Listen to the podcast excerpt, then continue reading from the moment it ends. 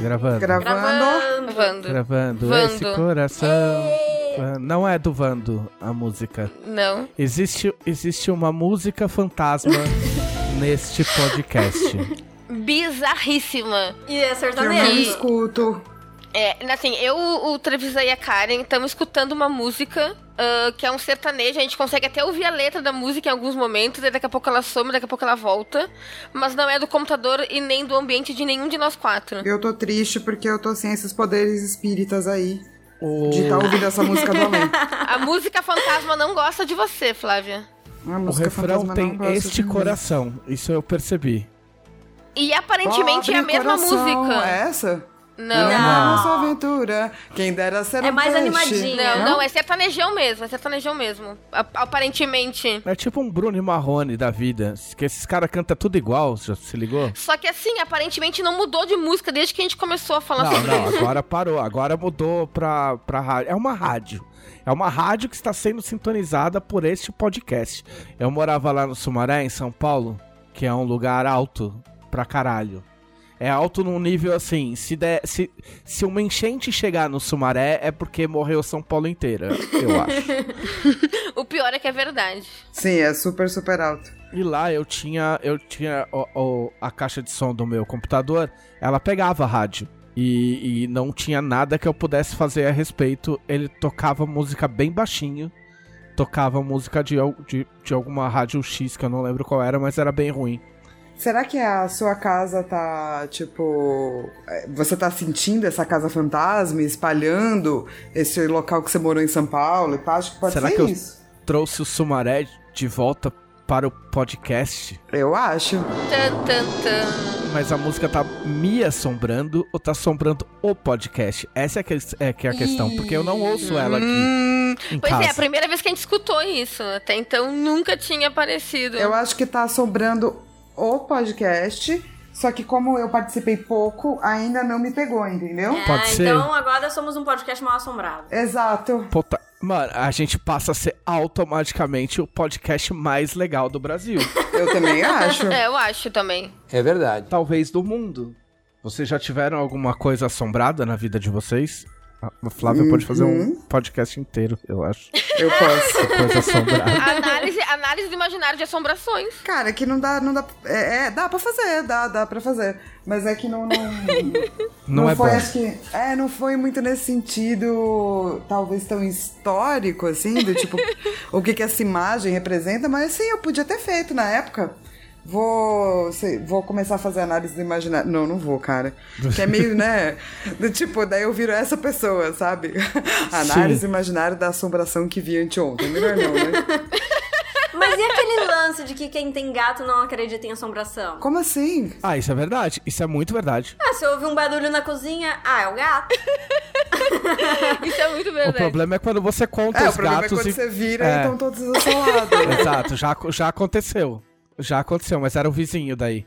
Porque a gente consegue ouvir a cozinha do vizinho. E aí uma vez teve barulho na cozinha. E eu falei, é, o- é os gatos. E aí os gatos estavam todos dormindo na sala.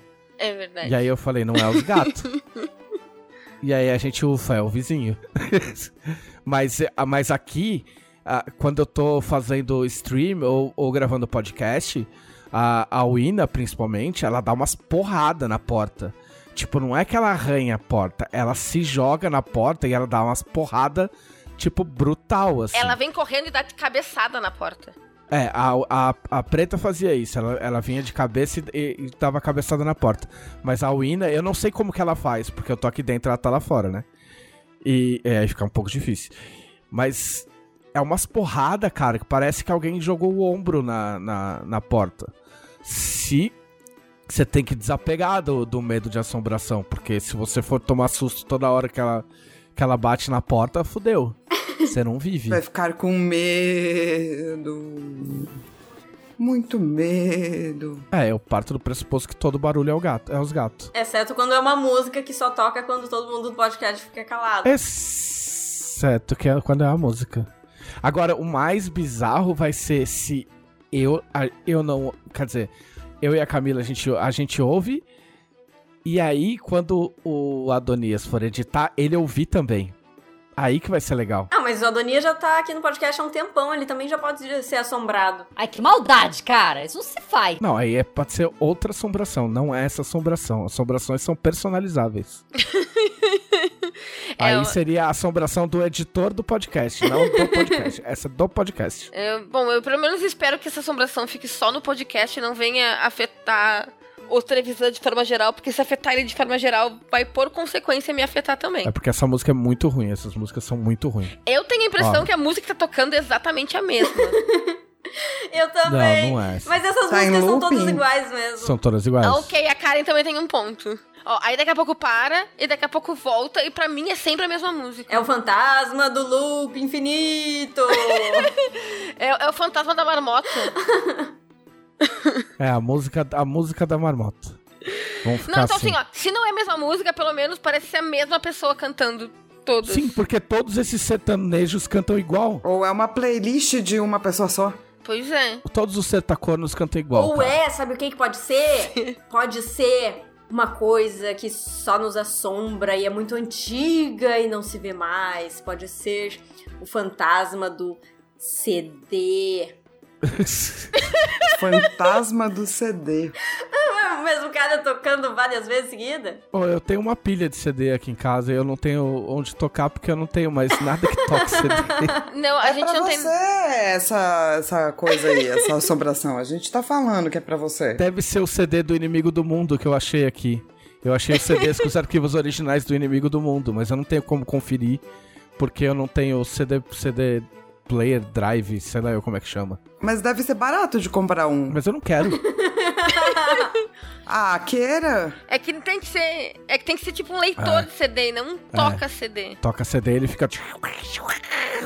Já viram quando você coloca CD de dados no, Nossa, no não. CD player de música? Vocês nunca Nossa, fizeram eu isso? juro, eu juro que você ia falar quando você coloca o CD ao contrário, cara. Juro. Não, Quando você Mas toca é o CD uma- ao contrário, cara, passa rola umas coisas muito loucas. mas Eu é uma que boa versão. Mas é uma boa versão disso. Quando você coloca CD de dados no, no CD player de música, ele faz uns barulhos muito loucos. Como se estivesse ao contrário. Como se ele tivesse ao contrário. Só que meio sem Satã, porque eu não consegui achar Satã nessa, nesse barulho. Meio sem Satã. É. Tem uma música, tem um CD dos Engenheiros do Havaí que se tu toca ao contrário, ah, aparece o, o, o Humberto Gessler falando por que você tá tocando essa música ao contrário? O que você está procurando, hein? Que criativo, hein? Que eu acho muito massa. Eu achei muito legal, porque foi bem naquela é bem daquela época que Da Xuxa. tinha as histórias das músicas da Xuxa. O Roberto Carlos estavam falando no Twitter esses dias. Tinha uma música dele, a Guerra dos Meninos, que falavam que tinha uma mensagem satânica. Ah, sim, mas, mas isso é antigo também, é uma Eu teoria. sou antigo. Essa música é, é teoria antiga.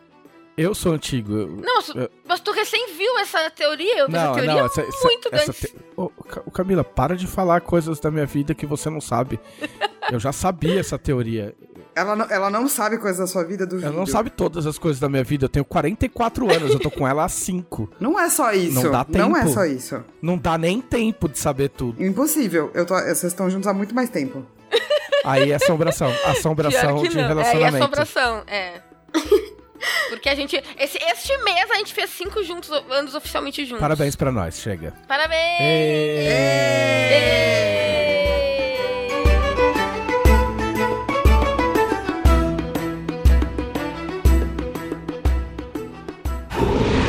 Podcast Dragão Brasil.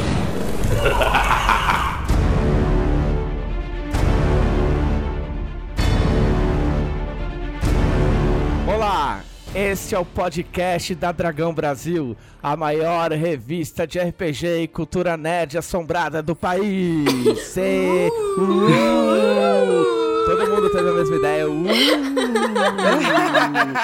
Isso aqui é sintonia de podcast, hein? Muito bem, tá todo mundo de parabéns. Estamos aqui com Camila Gamino. Estamos aqui com Karen Sorelli, que parece que tá um pouco de mais de bom humor hoje. Gente, eu não sei se eu vou sobreviver a esse episódio. Sacanagem. É que a Karen é sempre a pessoa feliz do podcast. E no podcast passado ela não era a pessoa feliz. Ah, Ah, e no anterior feliz. também.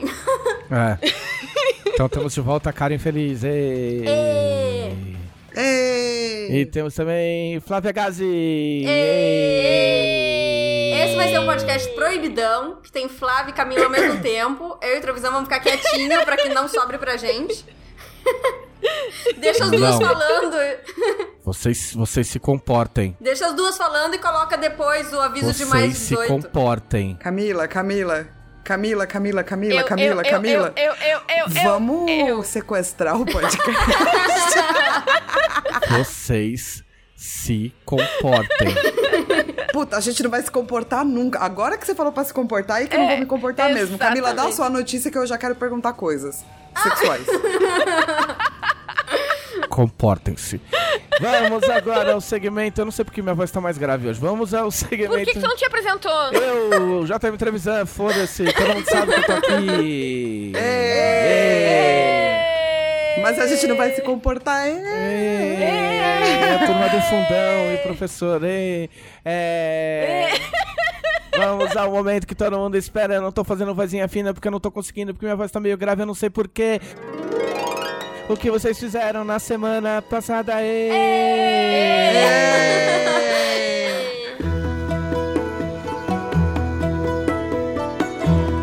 Camila Gamino. Eu, eu, eu. Na semana passada, eu fiz a mesma coisa que eu tenho feito todas as semanas desta quarentena, desde que saiu Tormenta 20. Que foi o que me deixou empolgada. Que é jogando RPG quase todos os dias da semana, às vezes mais de uma vez no mesmo dia.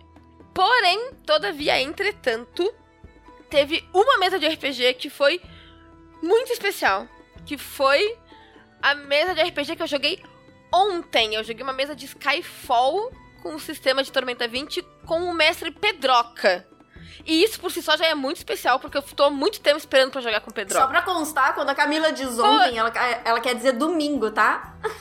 Ah, isso mesmo, Não, ser mas domingo, porque faz esse que ela- podcast vai no ar na É, sexta-feira. mas você pode partir do pressuposto que ela jogou uma outra mesa ontem, porque provavelmente ela jogou RPG na quinta-feira. Não essa, mas outra. Então, além de ser uma mesa com o mestre Pedroca, que eu queria muito jogar, e de Skyfall que eu queria muito jogar, eu joguei RPG com o pessoal do Choque de Cultura. Não acredito.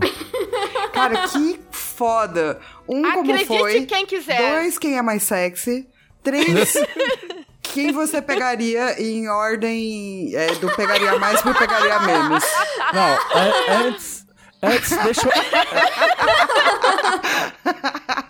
deixa eu me intrometer. Não, você pode dizer quem você pegaria também. Não, eu não pegaria ninguém. Eu pegaria a Camila. Por quê? Porque eu não. Porque não. Nossa, olha como você é. Flávia Gazi. Antes de tudo, eu queria contar como é que apareceu essa mesa, porque foi de um jeito mais bizarro e simples do mundo.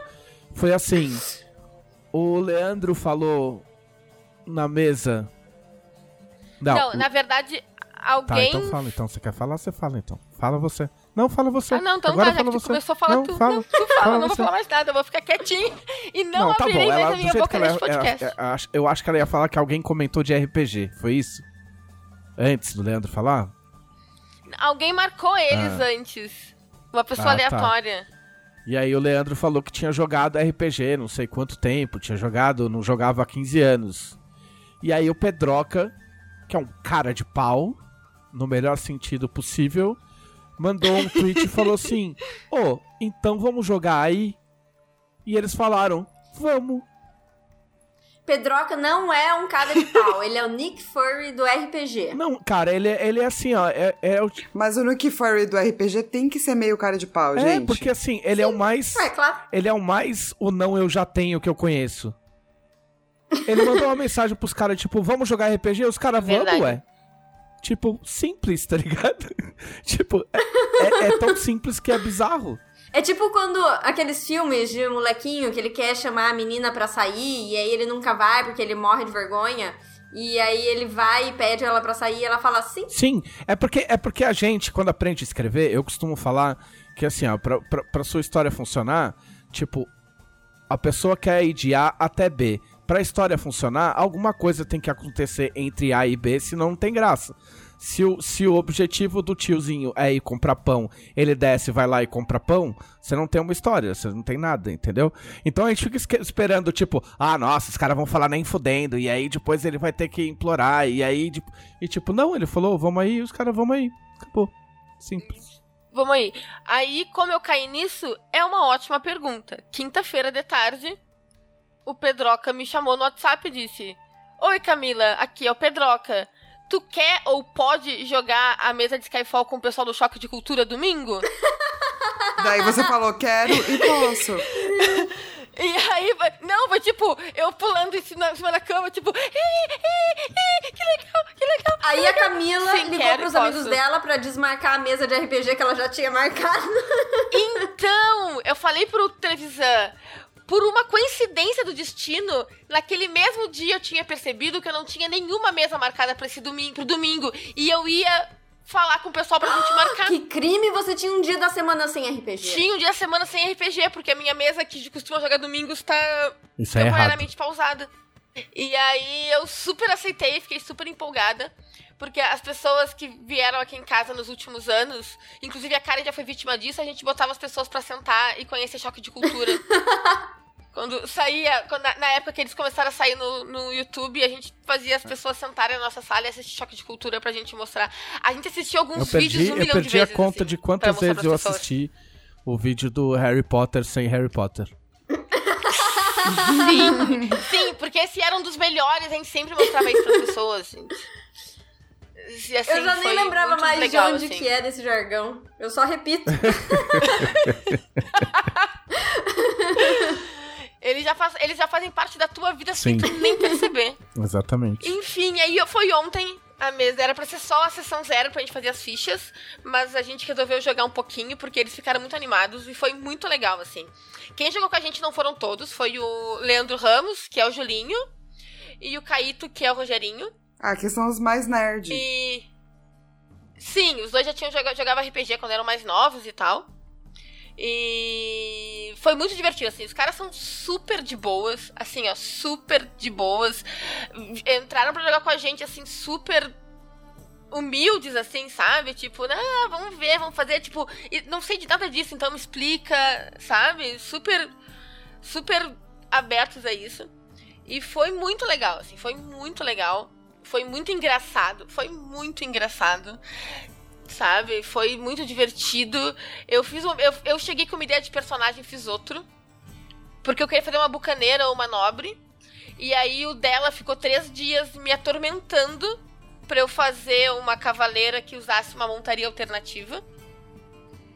E aí eu disse não, aí eu falei, até falei pro, pro televisor, disse, não, não vou fazer, não vou ficar zoando com os caras, eles devem estar de saco cheio de onde eles vão ficarem fazendo Não, piada mas de o de dela cultura, né? especificou a Aí montaria. antes de começar. Sim, era pra ser uma capivara. Ah. Aí, aí antes de a gente entrar no ar, eu perguntei pra eles, eu disse, ah, eu queria, só queria saber com vocês como é que vocês ficam com relação a, a piadas com relação ao choque de cultura, porque o pessoal no chat vai ficar o tempo inteiro querendo que a gente faça piada Ainda com isso. botou a culpa. Mas eu queria Camila saber. botando a culpa no pessoal do chat. Não, eu tô perguntando porque o Não, pessoal não é outra do culpa. chat, É per- é- eles não. são É terríveis. saber, é saber de forma geral, assim. é, Porque o pessoal do chat vai ficar querendo que a gente faça piada com choque de Ah, cultura o o pessoal do todo. chat, aham. o quanto vocês se incomodam com isso. E eles, nada, é de boas. Eu, então, talvez eu faça o que o dela queria que eu fizesse.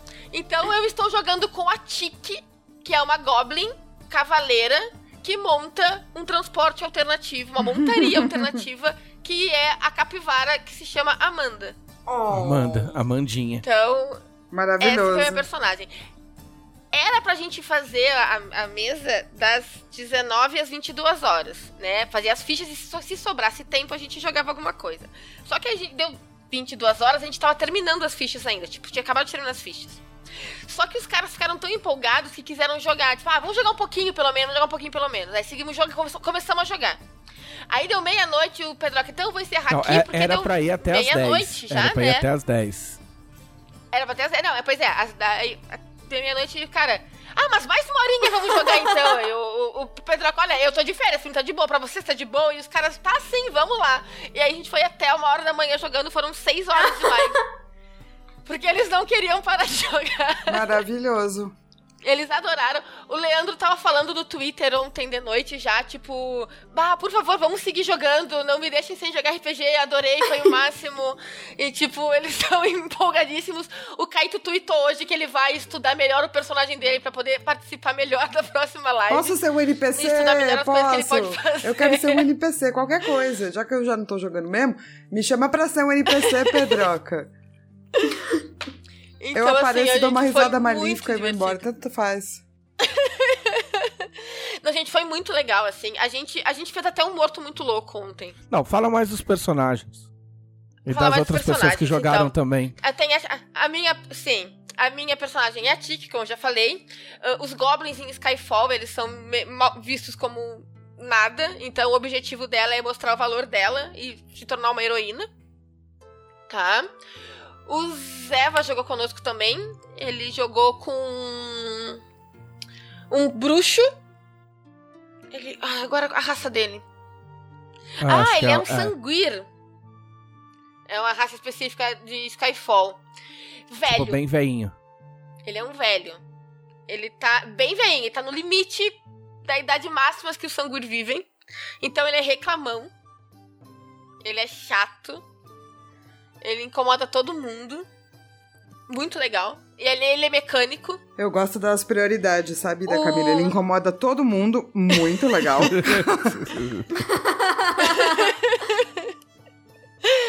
Ah, aí o, o Leandro jogou com. fez um elfo. Eu- Um elfo druida. Que foi expulso de casa com 80 anos pelos pais, porque ele não fazia nada da vida. Ele vendia cogumelos alucinógenos. E ele segue trabalhando no ramo de vender É cogumelos. de- ele é de Jacaré- Jacarepaguá. E aí. Ele é de Jacarepaguá, que é uma vila dentro de Skyfall agora. E ninguém sabe o nome dele porque todo mundo chama ele de Elfim. Tipo, ah, quer tua coisa. Fala ali com o Elfim, fala ali com o Elfim. Aí pegou, a gente nem sabe qual é o nome dele de verdade, no final das contas.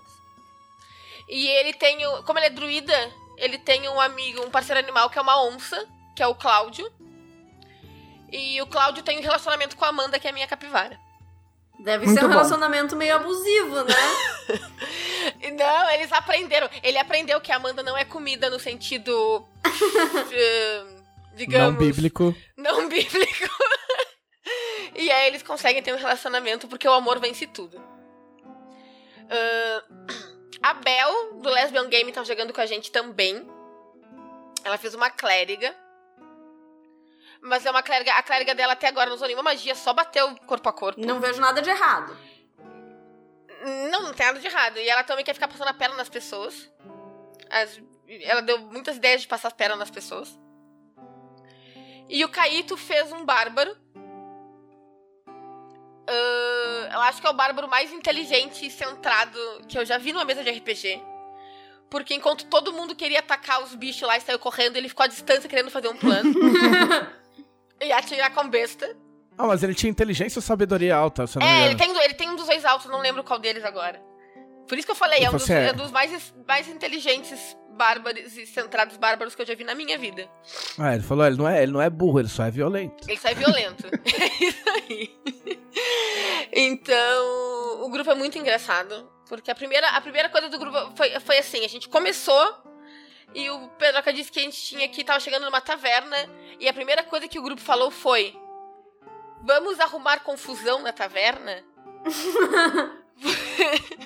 Por quê, né?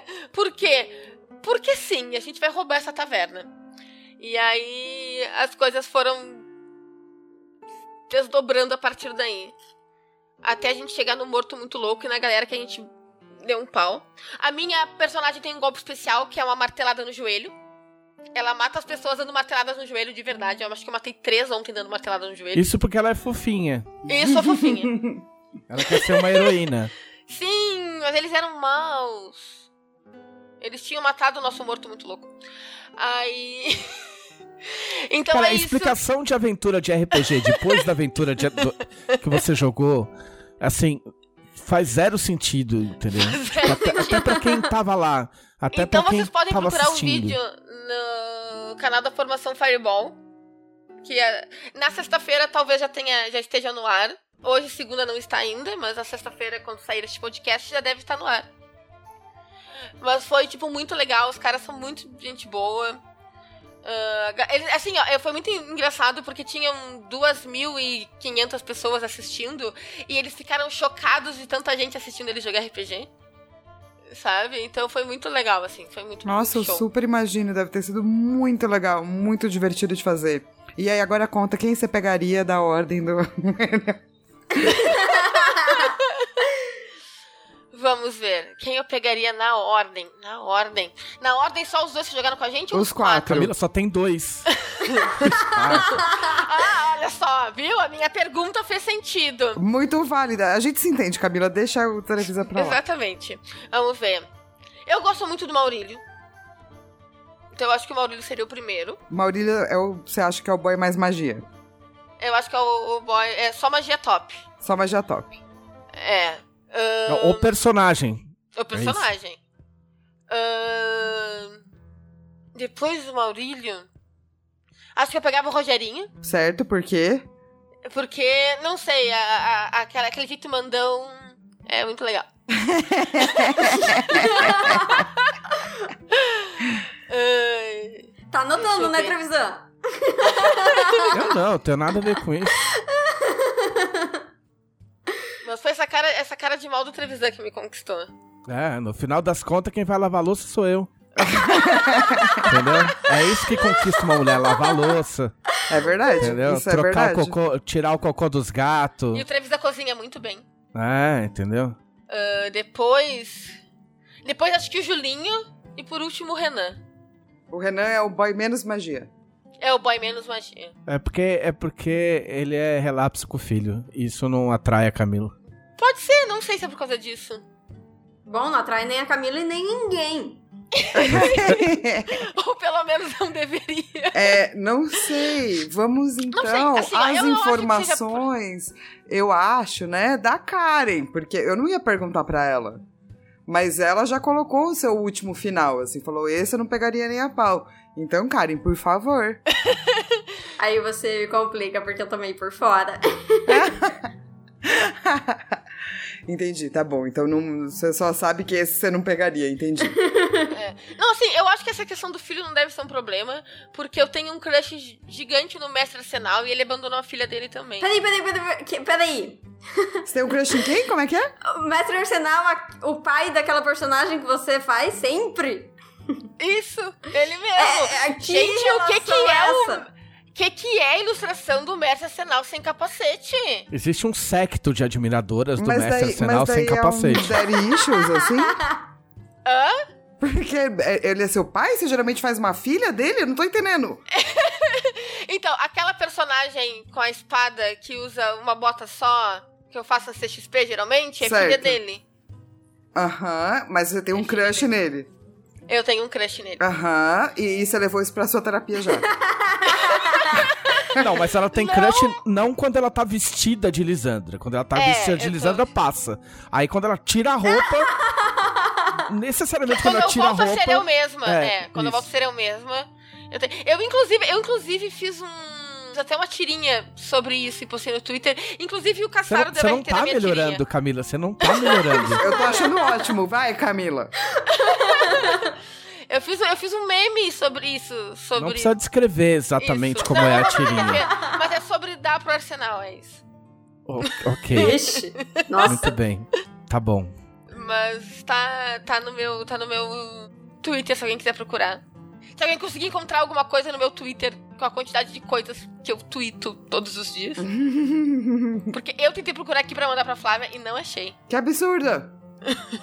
Mas eu tenho quase 180 mil tweets, então. Olha, eu tô quase no, chegando no. A gente tá, tá prestes a chegar no tweet 200 mil. Eu tô com 190 e poucos mil. 196 mil, eu acho. Mas enfim, foi isso que eu fiz no meu fim de semana. Eu joguei, na verdade, eu joguei três meses de RPG em dois dias. É, se você, se você quiser acompanhar, a Camila tem um canal, entendeu? Verdade. twitch.tv barra Camila Gamina, em que ela tem um diário de, de RPG, em que ela conta o que aconteceu nas aventuras dela, não é verdade, Camila? Exatamente. todo. Praticamente. é, geralmente é nos sábados de noite. Eu faço o meu querido diário. O querido diário RPGístico, onde eu conto como é que foram todas as minhas mesas na última semana. E os anteriores estão todos no YouTube. Se alguém quiser Por enquanto, olhar. Por enquanto, não tem a Flávia junto pra perguntar quem ela pegaria. Mas eu não sei o que pode enquanto. acontecer. É, daqui pra Podemos frente. providenciar uma live. com É, porque Flávia. assim, ó, eu, eu acho que a gente tem que falar sobre as coisas que você pegaria, assim, do tipo assim. O Maurílio mesmo, mesmo, você acha que ele pegaria? Eu acho que ele não tem cara de uma pessoa nem que beija bem. Ai, mas eu acho ele fofinho. Ele é muito cinéfilo. Mas ele é fofinho. Mas ele é cinéfilo. Talvez ele precise de uma mulher que nem eu pra acordar pra vida. Você quer Olha, dizer que eu acho que eu ciné- pegaria o Maurílio depois da Camila ter pegado, então. pra já tá amaciado. Isso, a Camila já ensinou uns bagulho, e pá. Ué, ele é cinéfilo, vai que ele. Eu posso chamar a Karen Soarelli? Pode. A Karen queria, ia, ia, ia tirar sarro que eu falei de cinéfilos também. Eu só. é, Pois é, eu quero saber se cinéfilos não podem dar beijos cinematográficos. Ou podem dar Oh. beijos apenas cinematográficos. Beijo, beijo cinematográfico não tem língua. É, pois é. Não, Tipo, não, existe uma né, diferença entre o filme- beijo cinematográfico e o beijo. Como é que chama mesmo? Beijo. Técnico. Isso, beijo técnico. São coisas Bem, diferentes. eu concordo com a Karen. O beijo cinematográfico é aquele que, sim, ó, é. O beijo. Ah, sei lá, eu tenho a impressão de que o beijo técnico é aquela coisa que se faz em ambiente controlado, dois atores entre eles. E o beijo cinematográfico são os personagens, entendeu? É um baita beijo, você está Perfeito, imerso na a história Karen. e a coisa funcionou. roteirista, é seu coração de roteirista falando. Não, mas assim, eu quero já registrado pra Flávia que ah, nas minhas mesas de RPG, a, a- a constância com que a minha- as minhas personagens se apaixonam durante as mesas é imensa. Então, sempre tem os personagens que eu pegaria nas minhas mesas de RPG. Alguns eu, inclusive, pego na ficção. Karen. Karen. Tá Karen. Soarelli. Deixa a gente falar eu- de quem pegava. Do tipo assim, ó, um dos melhores momentos pode. da minha personagem na vida foi pegar a Lihana, entendeu? E eu tô aqui disponível pra quando a Lihana quiser, tá tranquilo a vida. Tô de Ca- quarentena. Karen Soarelli. o que você fez essa semana, Karen? Você pode falar, você pode falar que, que você pegou algum personagem, mas fa- fala alguma coisa, fala alguma coisa pra gente. Ou de vez em quando o Gui faz cosplay. Quando é oh, nessas condições não é cosplay que chama não. Mas daí, o Gui faz cosplay apenas pra galera, tipo, quando tá em evento, ou ele faz cosplay em casa também?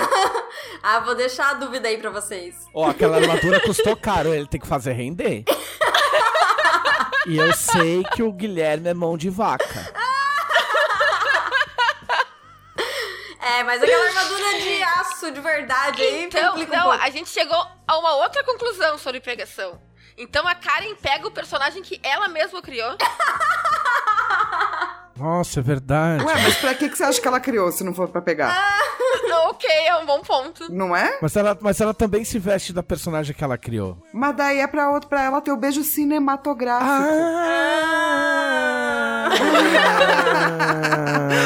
Ah, agora eu entendi! Agora eu saquei! Agora todas as peças se encaixaram! É o beijo cinematográfico em casa. Ah, mas aí complica, porque o personagem que o Gui faz cosplay é o Christian, e a personagem que eu faço cosplay. Dá pra chamar cosplay quando fui eu mesmo que inventei? Enfim, a personagem que eu Tá. me visto é a Gwen. Ah. E os dois não são um casal. Mas Você é pode porque fanfic! Você tá chipando seus é próprios uma fanfic personagens. da vida real. É uma É. fanfic da vida real. Tem isso nos cosplays também, sabia? Das pessoas fazerem personagens que não são casais e elas tiram fotos como se fossem casais pra saciar o coraçãozinho dos fãs que queriam que aquelas pessoas fossem um casal. Quando vocês quiserem deixar ela falar o que ela fez na semana, vocês ficam à vontade, tá? Tá, essa semana, e- esse final de semana, na verdade, eu joguei videogame de novo. Ah, mas de cosplay ou sem cosplay? É, exatamente. Viu? Viu como dá pra entrar na nossa? Viu, JM Trevisan? Não, eu sei. É- Ô, Flávia Gazi, o meu problema. O meu problema. Você me conhece. Eu já fui na sua casa. Entendeu? Eu já frequentei o seu lar. Você sabe como eu sou. O problema não é entrar na brincadeira, o problema é querer sair daqui 11 horas da noite, ou meia-noite, ou uma hora da manhã. Entendeu? Porque alguém me perguntou que hora terminava o podcast hoje, não fui eu. É verdade, Entendeu? fui eu. Exatamente. Mas daí depende. Se a gente vai ter, tipo, ganhar uma revelação bombástica É. de c- cosplay de Guilherme e vai ser só meia-noite, eu espero, entendeu? Porque eu acho que é uma informação válida. Videogame. Videogame! Eu estou há 50 milhões de anos jogando Outward. Quantas horas você tem de jogo? Falando sério. Tem, você tem. Eu não faço ideia porque não. É no Eu PlayStation, não não, dá achei pra a ver, né? anotação disso. É no Xbox. Ah, no Xbox acho que dá pra ver. Acho que tem. Eu não encontrei, só tá escrito, tipo, qual foi a última vez que eu salvei. Mas aí é data do mundo real e Ah. horário. Então não sei muito bem. Assim, eu acho que dá pra olhar dentro do jogo mesmo. Quando você abre o mapa, ele diz em que dia que você tá. Tipo, ele começa contando os dias. Pera, um, pera, dois, pera, pera, pera. Você só tem um save? Só tem um save. Você- Mas ele não deixa se salvar mais vezes? Ou, ou você que salva em cima? Ah, eu nunca tentei salvar mais vezes. Ele é. Que tipo de pessoa você é que tem um save? Olha, quando você não eu sabe jogava... o risco que você tá correndo? Quando eu jogava Super Nintendo, aí era 50 milhões de saves. Quanto mais saves, melhor. Ah. Só que esse Sim. é o tipo de jogo que você vai jogando. e, Tipo assim, se você morrer, você simplesmente é carregado por uma força mágica pra dentro da cidade. Então, você só continua. Mas e se a... Sim, mas se, mas se os demônios do hardware fuderem teu save? Como já aconteceu comigo. Pensa nisso. Ai, vai Quantas voltar a horas você assombração. vai perder A assombração do podcast vai, vai acabar com o meu save. Verdade, a assombração foi embora. Não foi não. Eu tô ouvindo, chiado. Tá, e aí, Outward, e aí? Aonde você chegou? Esse jogo cada vez me surpreende mais. Uh, pra começo de conversa, eu acho que eu comentei já no episódio passado que brotou uma, uma DLC à venda e eu, obviamente, fui lá e comprei. Eu fiquei em dúvida por Sim, mais ou menos meio segundo, aí eu comprei a DLC. E até agora eu não usei nada da DLC, mas ela está lá em algum momento. Na verdade, eu usei uma coisa: dá pra você summonar um bichinho que te segue. Ah, só. igual a capivara da Camila. É. E Só que que, a capivara da? Camila serve pra montar, né? Sim. O meu bichinho, ele só serve pra te dar susto quando ele brota na tela, de repente. Que bichinho te escolheu? Bom, o bichinho é sempre o mesmo. Quer dizer, pelo menos o meu e o do Gui é o mesmo. É um... Qual que é o nome dele? É tipo, é algo com beaver, mas não é um beaver, é tipo um viver, um liver. Um, cas- O Ivern. um lastor, não é um castor, é um lastor. Não é um, É, tipo um, isso. um Ivern. Tipo, Antes fosse. Não, é, é um lastor, isso aí. É, Ele é bem bonitinho. Só que ele não faz nada, ele só me segue. Mas é legal, Entendi. não tem que alimentar. nem limpa cocô. Não faz cocô. Ah, pois é. É a parte mais importante. É. Mas o que esse jogo realmente me surpreendeu nesse final de semana. Ah, eu até comentei no Twitter. Eu tenho que parar de twittar, porque aí eu perco, queimo pauta, não, não tenho que falar aqui no podcast. Não tem problema, são públicos rotativos. Tá, tá bom, então tá. Mas então, o, o que me surpreendeu é que apareceu uma quest, que é uma quest principal do jogo e tal, da, da história. Aí eu fui lá pra resolver e tinha um pessoal que tava impedindo. tava impedindo os mercadores de chegar, fazendo tipo um bloqueio, e as, e as pessoas na cidade estavam morrendo de fome e tal. Aí eu fui lá resolver, perguntar o que, que é isso aí. E é aquela, tinha um exército da cidade que foi pelo portão da frente na muralha dos escadas. Aham. E eu fui pelos fundos. Eu e o Gui fomos pra evitar que eles fugissem pelo, pelas cavernas, enfim. Só que o lance é que aí a gente foi andando, foi invadindo e chegamos até o chefão.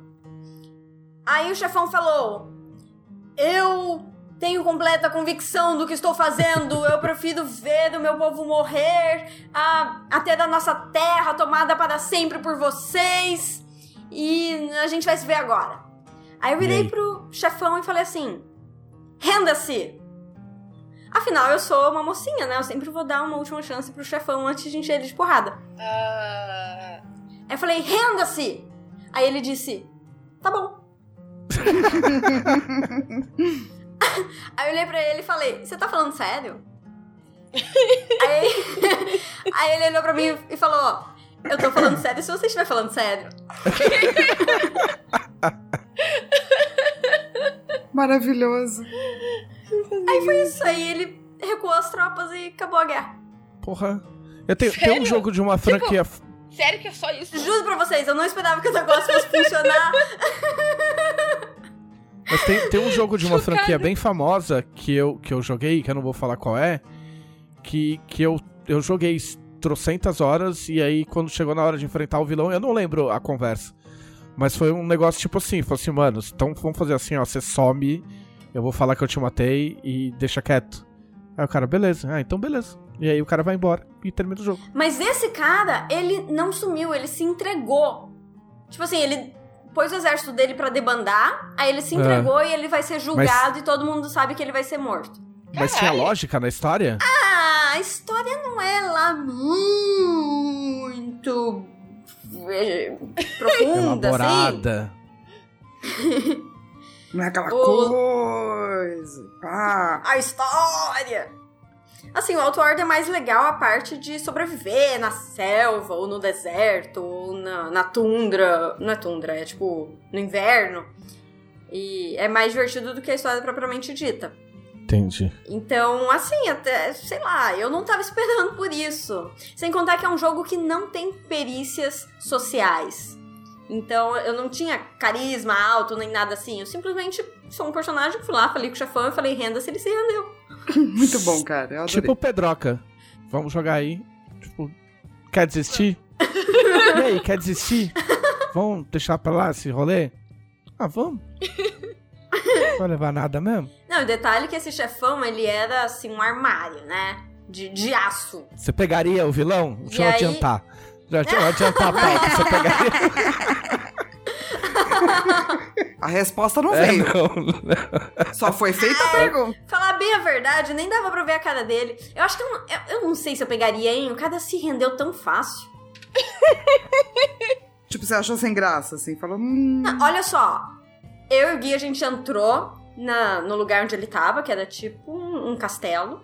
Aí matamos os capangas. Aí chegamos nele, eu tava esperando que ele atacasse a gente de cara, né? E aí ele não veio. Aí eu soube que eu tinha que conversar com ele, feito uma pessoa civilizada. Aí eu falei, Gui, eu vou conversando com ele aqui, você vai se bufando, tá? Aí eu já tava bufada, né? E aí chegou eu, jogo de maga, já pegando fogo e a parafernália toda. Fui conversar com o chefão, enquanto isso o Gui fez a- as três horas de buff do guerreiro dele. E o chefão ia conversando comigo e olhando assim pro lado, vendo aquele. aquele guerreiro do lado ali, cada vez ficando maior, maior, maior, purpurinado. Aí ele falou: Ah, quer saber? Eu vou me render. E é isso, se rendeu. Pô, foi- então foi a intimidação do Gui, na verdade, que funcionou. Eu, eu chuto que seja, porque o meu personagem não é nem um pouco carismático ou intimidador. Eu uso um chapéuzinho de mago preto, tipo da McGonagall. Tipo o quê? Cha- chapéu de, de bruxo. Tipo do Harry Potter. Não, não, fala, não se fala em Harry Potter nesse lugar agora. Só se não tiver Harry Potter. Não, não, não, aqui não tem. É, exatamente. Aqui é o podcast sem Harry Potter. E é isso. Além disso, eu fiz uma outra coisa essa semana que foi. Eu recebi, assim, uma. Agora eu posso falar no podcast, porque agora já passou. Hum, Mas nós estávamos com uma vaga de emprego aberta. é verdade. É, na verdade ainda está aberto, mas não estamos mais recebendo currículos. Porque Já deu. recebemos uma, uma montanha, estamos trabalhando em cima, e aí eu tô super empolgada e, e- Ah, eu fico muito empolgada com esse tipo de coisa, porque a gente recebeu um monte de coisa legal. Ai, que Veio bom. uns 200 currículos, assim. Ah, que massa. Que legal, que bom. E agora estamos fazendo entrevista. E currículos da área? Da área. Ou tem muito currículo fora da área? Ah, tem alguns que tangen... tangen... Nossa. Tangenciam. Tipo, sou astrofísico, mas queria escrever RPG. Apesar da vaga não ser pra isso. Ah, mas tem va- É porque assim, é uma vaga um tanto quanto ampla, né? É, é pra marketing, então meio que você tem que saber um pouco de cada coisa. Tem que saber escrever, tem que saber fazer arte, tem que saber postar, tem que saber ver métrica. E Pa- aí. Pacote Office, tem pacote Office? Tem que ter pacote Office. Ó, ah, pacote Office a gente nem pede, né? Porque espera-se que tenha. você vai trabalhar numa editora, o mínimo que se espera é que você saiba usar Word. Mas tem tipo pacote Adobe. Quem, quem sabe pacote Adobe, sabe pacote Office o suficiente, pelo menos. É, eu não consigo imaginar alguém que saiba mexer no Photoshop, mas não saiba, não saiba usar o Word. Camila sabe o pacote Corel. Eu sei pacote Corel, só que eu sei usar, gente. Eu só uso Corel. Ah, eu fiz questão de apagar esse conhecimento da minha memória. É só o que usar. Porque. Ai, nossa, os. te- teve uma música que saiu na época do Creu. Meu dizia- Deus, meu Deus, como fomos parar Época aí? do Creu. Como chegamos até este lugar? Foi em maravilhoso, que eu momento não sei eu pisquei? É, Mas foi maravilhoso, assim. Eu eu tava tomando um gole de coca e quando eu acabei de tomar o gole de coca, de repente era uma poção bizarra. E eu acordei em outro pod- podcast, mas prossiga. É, a música dizia o seguinte: Pra usar o Corel tem que ter disposição. Pra usar o Corel tem que ter agilidade. Pois ele não é pacote Adobe, não. O atalho é diferente, não tem compatibilidade. Caralho. Caralho. Que momento, oh, que momento desse podcast. Que Oh. maravilhoso. Eu tô feliz que eu tô. Eu não escutei a, a outra musiquinha, mas eu escutei essa. Você sabe E que a culpa é é a sua, né, Flávia? É, importa. é que importa. A culpa é sua, né, Flávia? A Flávia, ela exerce uma, uma aura de caos que provoca esse tipo de reação nas pessoas. Eu espero que sim. Não, é, Essa, essa é uma das melhores que coisas que eu já ouvi agora. nesse podcast, gente. Nada do que pode ser dito aqui hoje vai superar. a gente tá encerrando o podcast agora. Mas é uma música muito sábia, muito adequada, filosófica. Quando eu usava Photoshop e Corel, esse lance dos atalhos é, é de enlouquecer. Aí passei a usar o Illustrator, né? E os atalhos são iguais, é maravilhoso. Sim. A única coisa que eu uso do Photoshop é pra deixar o fundo das coisas transparentes. Ou mudar a cor de algum bonequinho pra ser meu token no Roll20. Não, o trauma que eu tenho do Corel é porque quando eu comecei a trabalhar em 1995, o, eu trabalhava num, num tipo de trabalho que não existe mais, que era um birô, que era onde se diagramava revistas e, e- enfim. E aí tinha uma galera que mandava revistas diagramadas no Corel com foto e tudo. Entendeu? Quando na verdade você tinha que mandar na época no PageMaker. E era um- uma desgraça porque o Corel ele tem cores que não não ele tinha cores em RGB e a pessoa usava co- cores de RGB que não eram reproduzíveis na impressão e depois a pessoa ficava puta e tipo mesmo com as advertências. Enfim, é, é- enfim, é um trauma Mas aí a culpa não é do programa, é das pessoas estúpidas que utilizavam o programa. é porque- enfim, eu, eu não vou falar do Corel. Eu, eu não quero.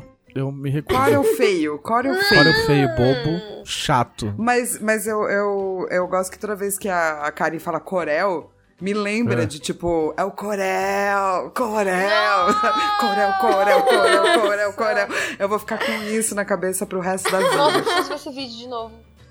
Porque assim, Porque assim,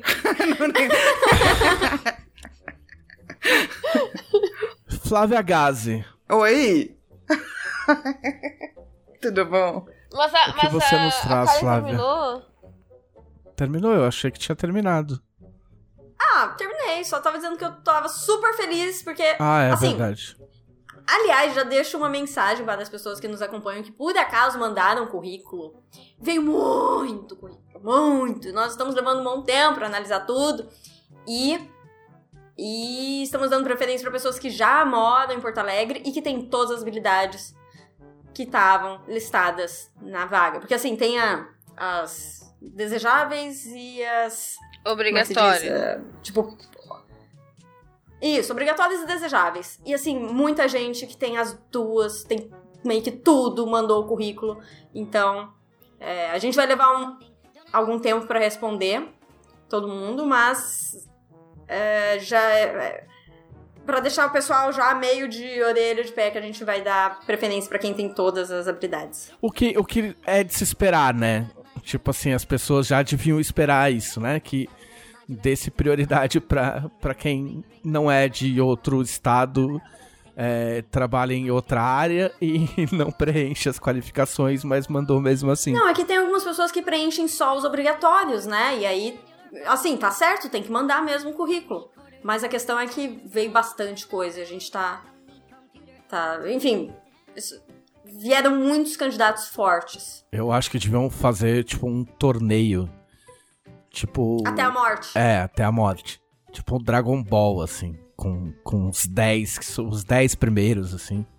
Botar numa arena e fazer um torneio. Cada um faz uma ficha de Tormenta 20 e vai no, pro PVP. E a Sim, gente na vida transmite e ganha dinheiro em cima. Exato, na, na Twitch. Isso. Fechou. Fechou, só falta escolher aí.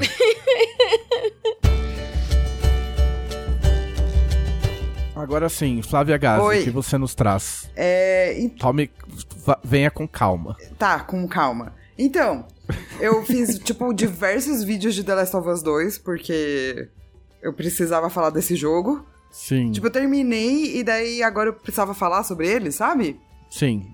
Então eu passei uma cota fazendo isso, assim. E daí eu queria dar, talvez, uma notícia em primeira mão aqui. Olha eu só. decidi isso Oh. ontem. É, eu ia fazer uma HQ pra esse ano que não vai dar tempo de ser feita. É, e tudo bem, porque ela tem que ser feita com tempo e tal. Ela chama Inferno Verde e ela é sobre um internato que realmente existiu. E a minha mãe participou desse internato. E eu tô com essa história na minha cabeça há muitos anos, então eu quero fazer com calma e amor, sabe? Aham. Daí eu fiquei pensando, porém, queria fazer algo este ano. Então eu decidi que farei uma HQ com três artistas diferentes sobre jornadas xamânicas. Nossa! É, esse não é complexo, esse dá pra fazer tranquilo. tipo, parece bem simples. Ah, cara, eu acho que pra mim sim, porque eu faço jornadas xamânicas, né? Uhum. Então tenho muita vivência aí no sentido de é, pessoas que fizeram jornadas comigo, e daí a gente sempre debate as minhas próprias jornadas. E eu acho que é uma coisa que pouco se fala, né? E claro que eu vou trazer um toque de fantasia. É, não vai ser exatamente as jornadas que eu passei e tal, mas eu acho que é uma coisa que pouco, pouco se fala e que é muito legal e que a gente não vê muito feito é, narrativa, assim, sabe? Tem como explicar rápido o que é uma jornada xamã- xamânica? Ah, então, você. Ou é difícil? Não, todo, toda a base do, do. O xamanismo ele não é uma religião porque ele é composto de rituais e.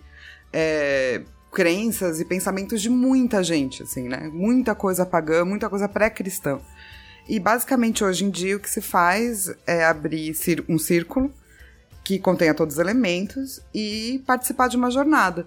Então toca-se tambor e assim de incenso que é para você esquecer um pouco o mundo lá fora e para você poder entrar numa jornada. Essa jornada pode ser sonhando, pode ser imaginando, pode ser. Não importa, é quase como uma meditação guiada, assim, sabe? Quando você tem mais gente Aham. fazendo. E daí, depois que você passa por um portal, que é um portal para um outro mundo mesmo, você vai vivenciar a sua jornada. Então, eu quero tratar desse outro mundo. Nossa, que massa! Legal, né? Nossa, muito tri. Decidi isso ontem, gente. Muito bem. Então é assim, primeiríssima mão. Exato. Nem, talvez É. nem a mãe da Flávia saiba ainda. Não, não falei pra minha mãe ainda. Viram? Será que as artistas sabem?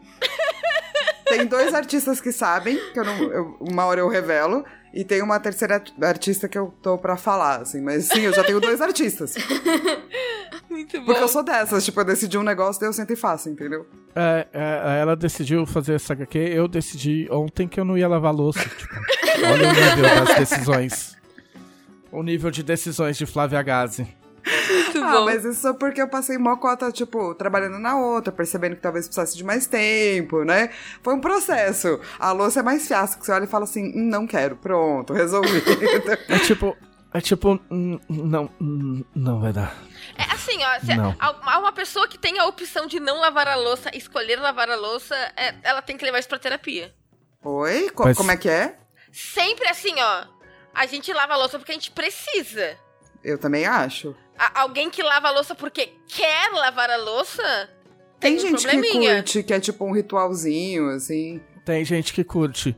Eu, eu, eu, inclusive, conheci uma pessoa que, quando usava substâncias ilícitas, ela ficava com vontade de lavar a louça. Gente, Sério? Sim, Que sim. loucura. Eu conheci um. Não faz parte do meu círculo de amizades hoje em dia e era, e era do círculo um pouco afastado, mas eu conheci. nossa. mas fala não. que mais você fez, Flávia Gazi. Então, e daí, é, sobre essa coisa de lavar louça, cara, eu tenho uma coisa muito louca chamada lava-louça. Eu, Ah, ah, não, a gente eu não já tem isso tive aí. lavar louça e não gostava. Eu adoro porque fica tipo a louça inteira, assim, eu vou colocando, daí a hora que fica cheia eu falo, ah, pronto. Manda lavar, acabou. A gente ficaria sem louça. Mas você sabe tipo, que tem gente que tem gente que usa lava-louça nesses tempos pra lavar as compras. Eu já ouvi falar que dá, que dá bom. Nossa! Não sei se é verdade, não sei se funciona, mas. Se alguém que está ouvindo fizer isso, por favor, traga pra nós o depoimento, porque eu achei muito louco. Eu já vi gente falando no Twitter, não sei se funciona de verdade. Você podia tentar, Flávio. Podia, né? Faz aí o experimento, Flávia. Claro, Filma. vou fazer. Sim, Experimento vai ser ótimo. Isso, vai ser lindo. E daí eu aviso pra vocês. Eu acho legal. Você fez mais coisas, Flávio? Cara, eu acho que foi isso, né? De importante que eu me lembro. Não teve. Não ficou trancada nem nada, tá tudo Cara, não fiquei trancada essa semana, mas a maçaneta do outro banheiro caiu. A Flávia tem uma assombração em casa que solta as maçanetas das portas dela. É, se pans. Eu acho que, tipo, tem toda uma questão comigo e maçanetas, assim. Que um dia eu vou ter que descobrir qual é o problema. Porque tem um problema. É, agora eu tô com duas maçanetas que funcionam mais ou menos. Porque eu não troquei nenhuma ainda. É. Então tá. Eu tenho. Eu, assim, ó. O que eu fiz na semana, eu. De, de mais legal, eu não posso contar, porque na verdade. É, teria que estar o, o Felipe Della Corte aqui pra caçoar, caçoar da minha cara. Embora Mas tenha a gente, a gente pode, É. tipo, tirar sarro de você? Não, mas não pode. Não, mas não dá. Não dá. Vai ficar pra semana que vem. Ai. É, porque tem. vai- Desculpa, Flávia, é assim que funciona. Isso aqui pode não parecer, mas é um podcast sério. Eu Aham. trabalho nesse podcast, eu trabalho na pauta desse podcast. Aham. Esse podcast, às vezes, ele me tira um sono. Aham. A dona Karen Soarelli tá rindo de mim, mas eu tenho aqui, ó. Eu tenho, eu tenho arquivos com as pautas. Tá? Aham. Eu exijo ser levado a sério nesse lugar. Aham. Principalmente porque esse lugar é o meu escritório, a minha casa. é... É, Não, mas falando sério, eu tenho que ficar pra semana que vem, porque eu, eu, eu joguei com o dela o Gloomhaven, mas a gente jogou a versão de PC, que a gente ficou zoando. O jogo de tabuleiro de um milhão de dólares. E aí a gente jogou a versão de PC, enfim. Aí eu vou comentar minhas impressões semana que vem. Ai, ai, ai. Será que o Trevisan É. mudou de ideia? Será, que Será? ele quer rasgar cartas e destruir seu tabuleiro? Confira na Spoiler semana não, que vem, será? nesse mesmo podcast, nesse mesmo horário. É. Mas eu tive um sonho ontem. Uh. De ontem pra hoje. Peraí, é um sonho mais sonhos, eles- 18? Não, então não nem é. queremos saber, tô brincando. Não, não é. Não, não é.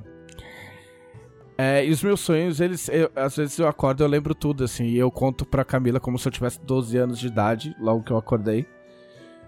E, e às vezes eu lembro o dia inteiro, às vezes eu sou obrigado a anotar, ou às vezes foda-se. E aí eu tive um sonho, e aí aí a gente pode debater sonhos. Olha só que legal.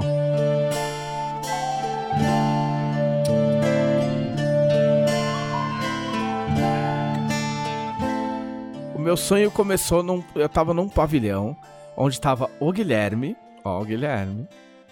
E aí ele tava me mostrando, eu tinha o pavilhão, tinha um monte de lugar pra colocar coisas, mas não tinha coisas nenhuma. E ele tava me mostrando o pavilhão, tava vazio, mas eu sabia que ali ia ter um negócio de tormenta que eu não sei o que é e continuo não sabia, não sabendo o que é. Aí eu fui pra uma outra sala onde tinha uma professora minha, antiga, que, que não existe. Não é uma professora que existe. E eu tinha um diário, e aí eu tava entregando o diário pra ela. Do meu lado tinha uma mina, que, eu, que também não existe. E aí eu fui, enquanto eu entregava o diário, eu fui dar a mão pra menina, assim, entendeu? Tipo, como quem não quer nada. E aí eu tomei uma puta bronca da mina, tipo. A mina virou pra mim e falou assim: Meu, deixa de ser escroto e não faz isso. E aí eu tive que tirar a mão. Aí eu e a Camila a gente tinha um carro. E a gente tava indo pra uma festa de carro. Só que a gente. Só que a gente passou na frente de um prédio. E aí tinha uma menina, uma, uma moça, na verdade, na escada do prédio. O prédio tava só com a portinha aberta, assim. E aí tinha uma escada lá dentro. E aí ela tava chorando. E aí eu cheguei eu, eu fiz a Camila parar o carro, acho que era a Camila que tava dirigindo, porque eu não dirijo. E aí a gente parou, e aí eu fui lá falar com a moça. Eu falei assim, meu, por que, que você tá chorando? O que, que você tem? Ela falou, ah, tô chorando porque meu pai morreu. Eu falei, não, tudo bem, o meu, eu, eu posso te. Eu posso conversar com você, porque meu pai morreu também. E aí eu fiquei do lado dela, consolando ela tal, não sei o quê.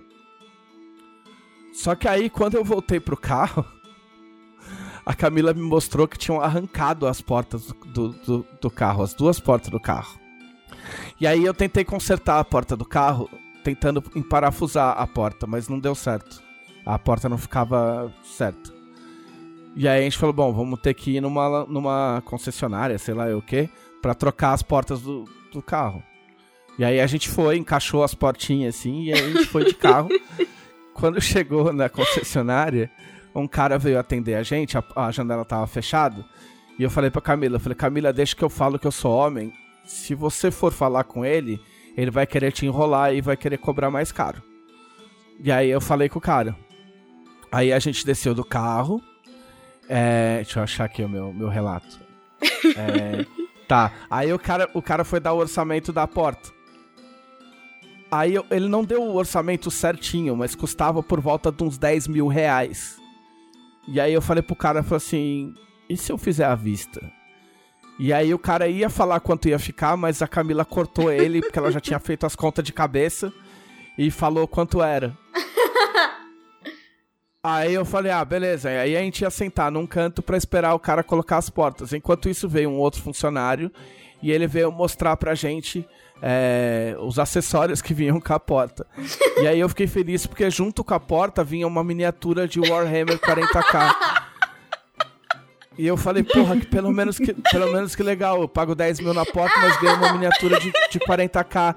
E o cara falou assim, não, e vem as regras também, era um puta livrão, tipo, o livro de regras de 40k é, é capa dura, tá? Eu falei, pô, que legal, pelo menos vem a miniatura e o livro. Aí a gente arrumou as portas, aí a gente voltou pro prédio. Só que quando voltou, chegou no prédio, a porque a gente voltou pro prédio porque eu precisava pegar minhas calças que tinham ficado lá. na escada. Maravilhoso, maravilhoso. É. Só que aí quando a gente chegou lá na escada, não dava mais passar para passar pela escada pros, prédios, pros apartamentos de cima, porque eles tinham fechado com um, um plástico metade da escada. E aí os caras desceram de maca com uma pessoa de- na- deitada na maca. E aí eu fiquei pensando, falei, puta, eu fiquei conversando com a mina, e se ela tinha Covid? Talvez eu tenha Covid. Fim. E morreu. Esse foi o meu sonho. Maravilhoso. Cara, eu achei um diário de sonhos meus, mano. E daí um dos sonhos que eu tive era um sonho que você. que eu tava participando de uma série de TV. Mas que era uma série de TV que não. Você tinha que adivinhar o script. Então, né? É, você, você tinha que adivinhar qual era o- a intenção dos roteiristas pela roupa e pela cena e pá. E daí eu acabei catando um cara, só que é a, a irmã dele é que queria me catar. É lógico que você catou um cara no sonho, né? Claro, óbvio. E daí ele ficou. Ele era meio velho e meio novo ao mesmo tempo, ele era muito esquisito. E eu nem catei ele porque eu queria, a irmã dele era muito melhor. Mas daí ele ficou muito puto comigo, porque isso não era pra ter acontecido. E daí eu fui discutir com a produtora, né? Eu, tipo, porra, mas daí tá complicado, né? Não saber, né?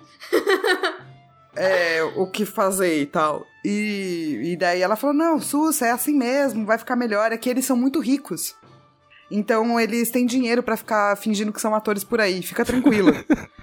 então ela falou: a sua própria próxima cena vai ser lá embaixo. Eu falei: beleza. E daí eu desci e acordei. então eu não sei no que que deu. Eu tive um sonho louco essa semana, que eu até contei no Twitter. Eu não lembro, eu, eu lembro que tava em algum lugar meio escuro, era tipo uma lancheria. E eu tava dando Tipo, uns tipo, beijos. uma, tipo uma lanchonete, ela quer dizer. Lanchonete. É, ok. E eu tava dando uns beijos num entalhe de madeira falante. Que beleza. Eu até falei disso no Twitter esses dias. Porque, tipo, era um entalhe de uma mesa. E aí, eu não sei que parte é. Quando tu senta na mesa, tem uma partezinha que, tipo, bate nas tuas pernas, que fica por baixo da mesa. E era uma que era toda entalhadinha, pontudinha, e eu tava dando uns beijos e ela falava. E era um cara o entalhe de madeira. Lógico que era um cara. Podia ser uma mina, Podia ser uma mina também. Podia ser uma mina. Não, eu, eu quis Eu dizer... também podia ter pegado uma Não. mina, sabe? Que cor- coisa. corrigindo. Lógico que era uma pessoa, eu quis dizer. Sim. Lógico que a gente tava beijando alguém, é isso que você quer dizer. Isso, Ok. isso, exatamente. Ok. Obrigado. Mas foi muito. assim- Assim, e no sonho era a coisa mais normal do mundo. Não, não É, é. não- não era tipo- Spoiler, não, Não. não é. não. É, é, ele vai, vai, vai me zoar, mas ele tá pagando 10 mil reais num par de porta que vem com uma miniatura de 40k. Porra, mas vem com uma miniatura de 40k. Na verdade, eu acho que era a miniatura que custava 10 mil e vinha com a porta de brinde. Não seria tão estranho assim. Karen, isso. Ah, eu sonhei que eu era um goblin. Você era um goblin? Um goblin. Não não era bem um goblin, eu era maior do que um goblin, mais gordo, tinha umas papadas, eu era. eu parecia uma mistura de crocodilo com sapo, só que bípede. E aí eu tinha que resolver o problema da montanha mágica. Sombria. Ah, Era uma montanha meio mal assombrada, assim. Ma- que nem o Ficava podcast. tocando, é, ficava tocando música de sertanejo universitário no fundo. Mas seu sonho foi muito coerente, Karen. O meu sonho foi muito coerente, extremamente coerente. Ele teve início, meio e fim. Ele tem um mistério que eu não vou contar pra vocês, porque na real eu acordei. Quando eu acordei na cama, sabe quando você acorda, continua deitado, só que fica com aquele olhão aberto assim?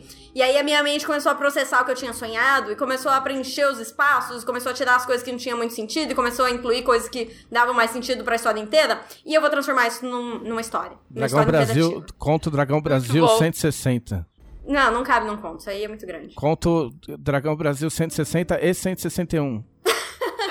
é, Novo, nova trilogia de Karen Soares. é, nova trilogia de Tormenta, O Goblin Gordo. Que parece um sapo ou um, um crocodilo. Não, mas no- normalmente, É. normalmente eu consigo achar. Tem coisas que eu consigo pincelar da onde veio. Tipo, a miniatura de Warhammer é porque eu tô jogando coisa de Warhammer.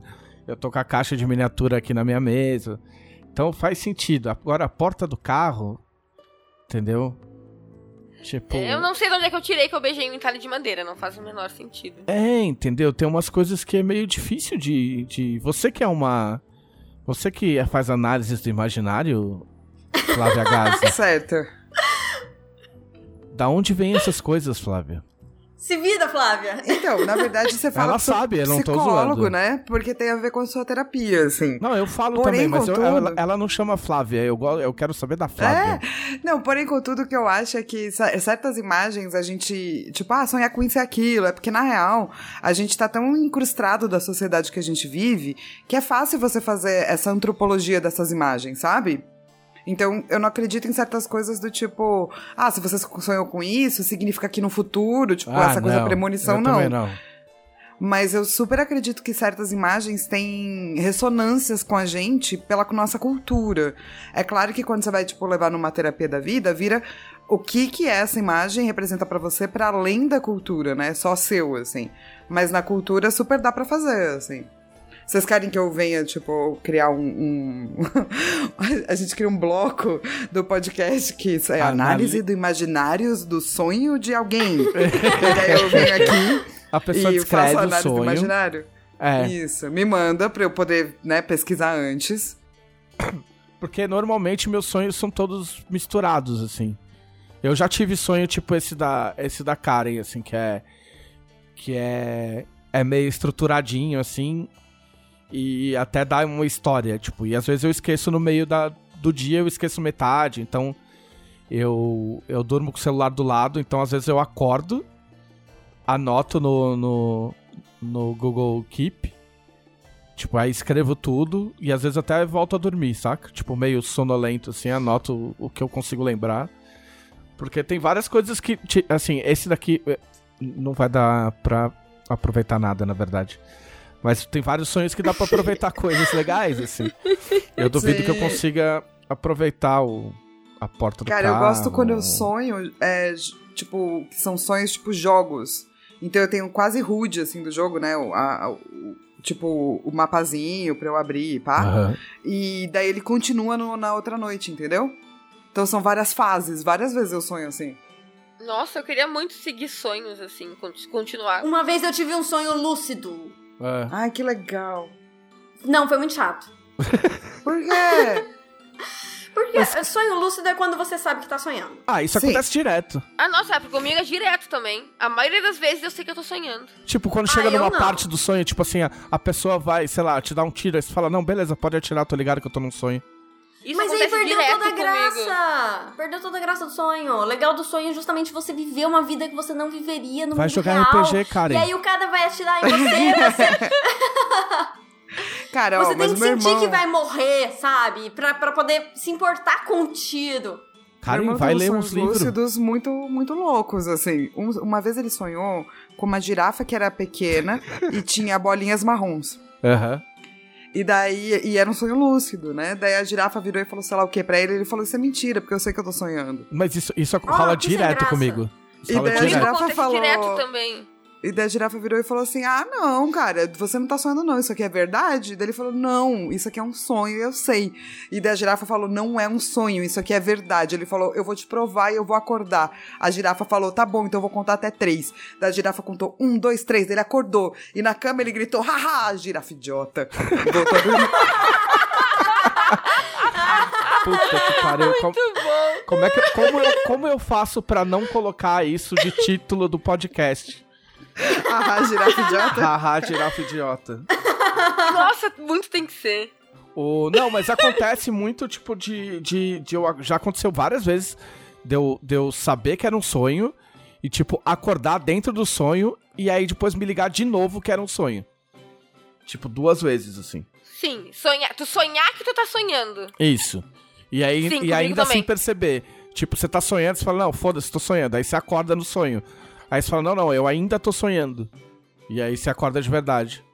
Horrível, horrível, horrível. Essa vez que eu tive esse sonho, eu sabia que eu tava sonhando, era horrível o sonho, eu queria muito acordar, só que eu tava presa dentro do meu próprio sonho, porque eu não conseguia acordar estando no sonho. Eu não conseguia me conectar, me, eh, me controlar na vida real estando de dentro do sonho. Não tem um joystick, eu não conseguia fazer nada. Ah, não. Eu sempre que eu tenho consciência de que eu tô sonhando, eu consigo acordar.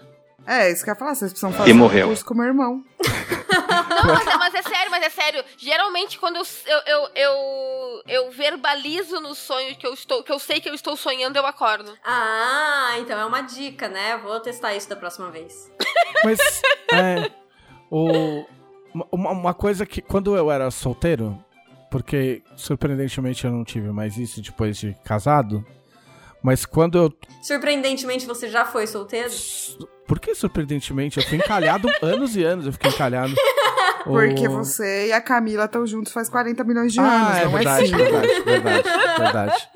É, mas às vezes eu sonhava que eu tava pegando alguém, mas não só pegando, tipo, eu tava com a pessoa, saca? Quando você sonha que você tá namorando com alguém. E ti- ou, ou não que você tá namorando, mas que você tá pegando e se importa com a pessoa. E eu, eu acordava triste porque a pessoa não existia. Tipo, mas. Oh, Não, de verdade, assim, sabe? Tipo, quando você, mano. você acorda magoado porque a pessoa não Ah, existe. eu, eu não precisei pegar a pessoa no sonho pra acordar magoada. Tem uma pessoa que vive me visitando no sonho e eu fico muito triste que ela não existe. Ah! Opa, quem é essa pessoa? Tá, tá, tá. Como assim? Fale-me mais sobre esta pessoa. Ela vem Ah, vestida ou pelada? Ou de cosplay. ou de cosplay? Ah, a primeira vez que, que, que ela apareceu, não era bem uma pessoa. A primeira vez que. Eu acho que é ele. A primeira vez que ele apareceu, ele era um golfinho. É o boto. É o Buto. E eu era uma sereia. Oh. Só que depois ele já apareceu de novo como um alienígena. Era um Ai, vale a talvez fantasia ele- essa porra. Não, talvez ele falou, ah, cara, não dá mais pra viver aqui, pai e tal, então eu fui viver em outra realidade. Daí ele tá te visitando nos sonhos, acho possível. Bom, eu espero que ele não pare de me visitar só porque eu revelei o nosso segredo. Mas era um segredo? É, não sei. Então não era. Se ele não falou, não conta pra ninguém, não era segredo. Exatamente. Ah, então tá bom. Eu tinha uma, uma pessoa, entre aspas, que me visitava em sonhos, mas quando eu era adolescente. E aí, quem era? Conta mais. Era um menino, era um menino loiro, que não tinha rosto, mas ele ia me visitar. Assustador.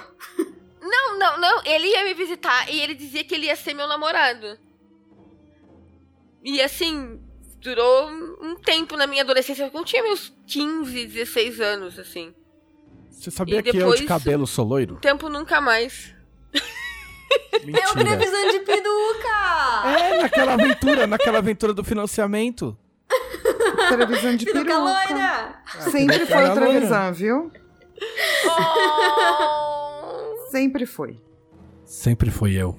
e só 20 anos atrás tu foi me avisar que a gente ia ficar junto. É que não era sem rosto, era, era eu de costas. Era a parte de trás da careca.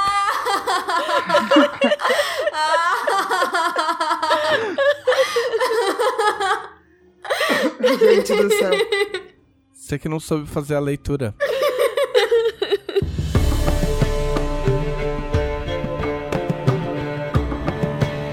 E agora vamos para aquele momento que todo mundo ama, que é as respostas das perguntas dos conselheiros.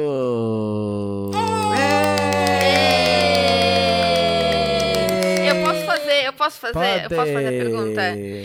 Karen, quem são os conselheiros? Pensei que você queria responder.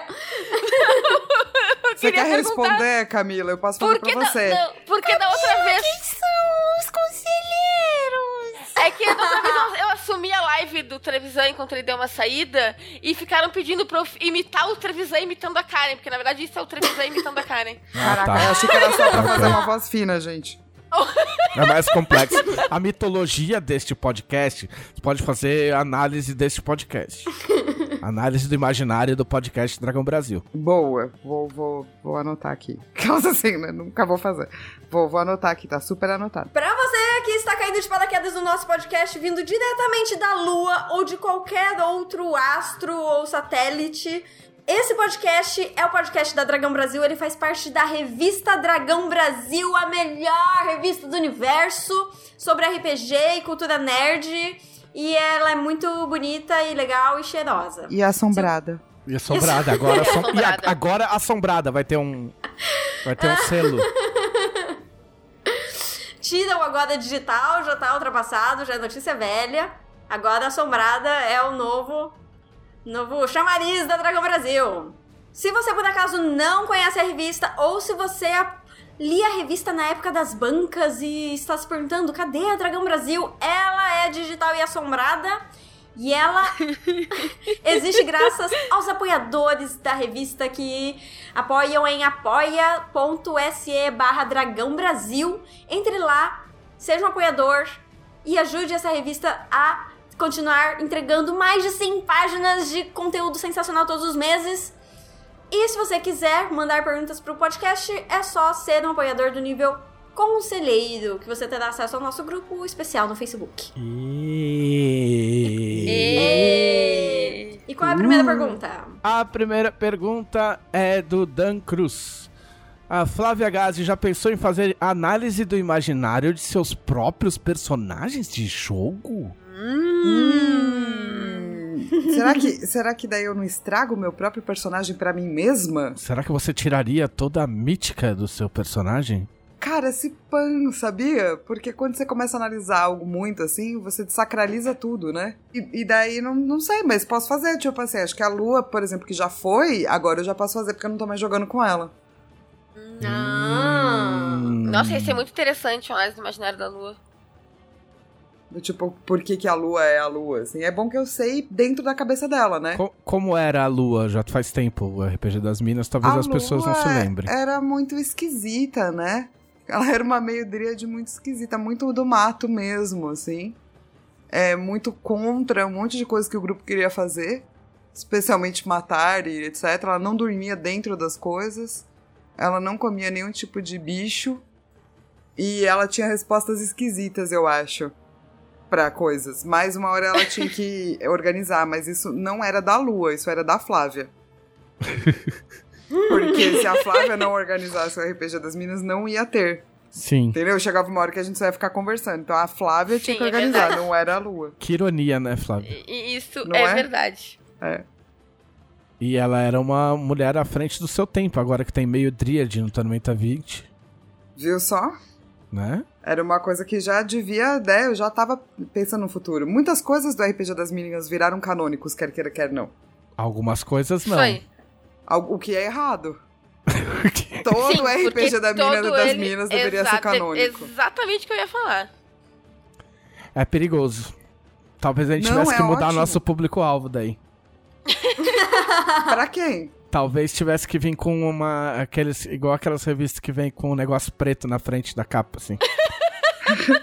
Com plástico preto. Então, olha que legal. Podia ser uma versão é, RPG das minas que vem Ah. nesse plástico preto e ia vender super. Que as pessoas iam falar, nossa, o que será essa versão? Ela está super escondida, proibidona. Daí elas iam abrir e falar, RPG das minas. Elas iam falar, ah não, ah não, mas daí ela já comprou, entendeu? Ah, tipo um golpe. Tipo um golpe. Tipo, tipo um, um- jogo de dados, assim, de NIMB, entendeu? Tá fechado, pode ser muita coisa. É, é a aventura de Você, Schrödinger. você está comprando a possibilidade. Isso, o potencial da aventura. É É, tipo o aquelas- RPG de Schrödinger. É tipo as Isso. caixas. Tipo caixa de surpresa nerd. Isso, é tipo, Que é tipo basicamente essas caixas isso. de loot. É. O Nicolas Lemos quer saber se a Camila já sabe como o fim do isolamento vai atrapalhar as mesas dela. Como é que você vai fazer Eu pra não quero falar administrar? sobre isso agora. Tá bom. Assim, ó, primeiro Vai ter que, fim que do o isolamento? é, é o que eu ia dizer. Primeiro que aparentemente o isolamento parece que não vai ter fim nunca. Porque pelo menos aqui em Porto Alegre as coisas só estão piorando e a gente vai ter que ficar cada vez mais trancado em casa. Né? Parti- partindo da ideia de que eu sou diabética, quando todo mundo voltar, eu ainda vou ter que ficar mais um tempo trancado em casa. Né? Então, isso é, é um problema pra Camila do futuro resolver. A Camila do presente só vai aproveitar e jogar muito RPG. A Nesta- Camila do futuro, tipo, ano que vem, assim, saca? Provavelmente. Meio do ano que vem, assim. Nesta casa, ninguém sai de casa antes de dezembro. Até, Uhum. a- por enquanto, pelas leis determinadas aqui, ninguém sai de casa antes de dezembro. É, O Thiago Soares, o Trevisan deu spoiler numa live que já tinha planos para o canal da DB na Twitch. Agora que acabou a guilda. Não rola aumentar um pouquinho o spoiler? Não, não rola. Não.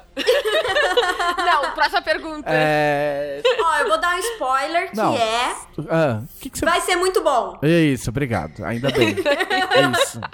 É, não, a gente tá com várias ideias. Algumas ideias são. Todas as ideias são legais.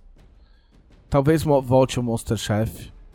Não sei. Agora eu não sei, porque apareceu várias coisas. Você Enfim- disse que não ia dar spoiler e começou a dar Não, mas spoiler. do Monster Chef eu já falei, mas eu não sei, eu não, agora eu não sei se vai caber, porque tem várias coisas. Mas vai ter coisas.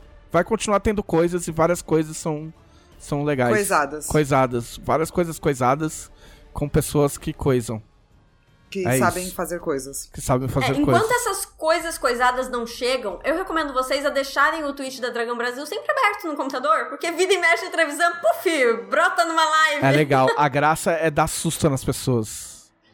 Porque eu falo assim, galera, vai ter live hoje. Aí, tipo, falo o horário logo mais. Aí eu falo o horário. Eu falo assim, ó, galera, são 8 horas, em breve eu entro. Aí, tipo, meu, demora uns 40 minutos. Aí as pessoas deixam aberto. Aí eu apareço, opa! tipo o Didi saindo com um extintor, tá ligado? Tipo, É a live assombrada. Aí tem vários. É, a live assombrada. Aí tem vários caras que tomam susto. Porque deixou a aba aberta e, e assustou. Deixe o Trevisan assombrar do seu computador. Sim. É twitch.tv barra revista Dragão Brasil. Deixa aberto aí. Exato. Ah, Talvez ele esteja no ar agora. talvez. Tal- tal- É verdade. Verdade. No futuro. O pior. Você sabe o que é pior? Tem várias vezes que eu tô fazendo live e as pessoas param a live de assistir a live pra ir escutar o podcast. tipo, várias vezes. O cara entra. O, o- é, tipo assim, uma, uma pessoa que frequenta direto a live e ela entra e fala: Oi, vim só dar um oi porque eu tô, tô ouvindo o podcast. Aí eu falo, porra, podcast você pode ouvir outra hora, live não, né? Live é live, caralho. Por isso que chama live, porra. É... O Paulo Vinícius quer saber como a Flávia conheceu RPG. Cara, eu conheci RPG por conta de um amigo meu que hoje mora na Alemanha, mas é um grande amigo meu. E ele me convidou pra jogar Vampiro. E daí eu falei, como é que joga isso aí, né? Daí ele falou, ah, você cria uma ficha, daí você faz um personagem e você atua que nem um personagem. Eu falei, mas a gente atua real, assim? E eu fazia teatro na época. Ele falou, é, atua real. E daí eu fui ver, eu falei, ah, então empresta o livro aí. Daí eu fui ver que era muito, tipo, dos sexos. Vampiro é muito pra fazer sexos, cara. Não, vampiro é. Vampiro e, é. e tinha uma pessoa que eu tava interessada, né? Daí eu falei, claro, vamos jogar RPG então. E daí a gente marcou uma live, todo mundo vestidinho e pá. E a primeira vez que eu joguei foi só pra jogar, pegar uma pessoinha mesmo. Mas daí achei muito legal e continuei jogando. Mas, Quem precisa de verdade o desafio? mas, É, eu só falo, É né? é isso, é tipo isso. mas Não a é real. Mas a real é que live, live action de vampiro só jogava certo quem pegava alguém. Eu sempre joguei errado. Mas live era só desculpa para as pessoas se pegarem. Eu acho também. Na verdade, Porque era- foi isso era- que eu fiz. Na verdade, era desculpa pros elders, que eram os, os chefes dos clãs, se pegarem. Porque todo live tinha a mesma estrutura. Ela tinha uma história completamente rudimentar. E aí tinha os caras que eram os elders, que eram os fodões, que eram os nível alto, que organizaram o live, não por acaso. Entendeu?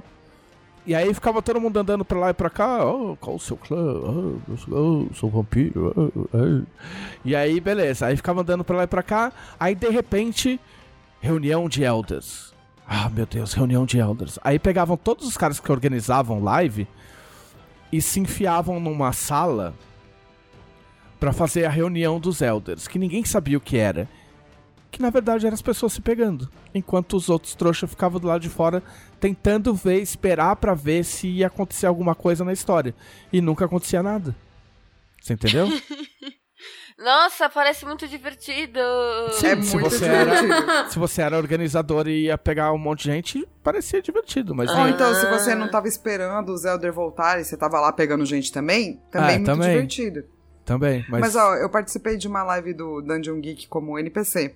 Ah, não, agora é live E de é adulto é, de- di- é diferente, eu acho. É, e era de, de vampiro também. E foi muito bacana e ninguém pegou ninguém, o que eu achei triste. Porque eu falei, pô, né, live de vampiro. Cadê as pessoas pegando? Não, eu tô fiquei falando das chateada. lives dos anos 90, não tô falando das lives de hoje em dia com pessoas adultas, enfim. Espero é, que eu seja comecei a diferente. jogar nos anos 90 também. É, nos anos 90 era só isso aí, só desculpa pra nerd se pegar. E às vezes funcionava, às vezes não. É, Paulo Vinícius, Karen, que livro não, não está nos planos da Jambô sobre Tormenta, mas você gostaria de escrever? É, peraí, esse é aquele tipo de pergunta que a professora faz pra te confundir. É, Qual é a resposta que não está incorreta? é um livro que não está, não está nos planos, mas você gostaria de fazer. Ah, sei lá, não sei, porque assim, o que eu tô escrevendo agora não está nos planos. Não, Não, está, não estava. Não está. Não estava nos planos. Aí eu comecei a escrever, aí o Gui falou: tá bom, escreve aí então, né? Agora E está. aí eu tô escrevendo. E, e eu, acho, eu acho que eu consegui colocar nos planos.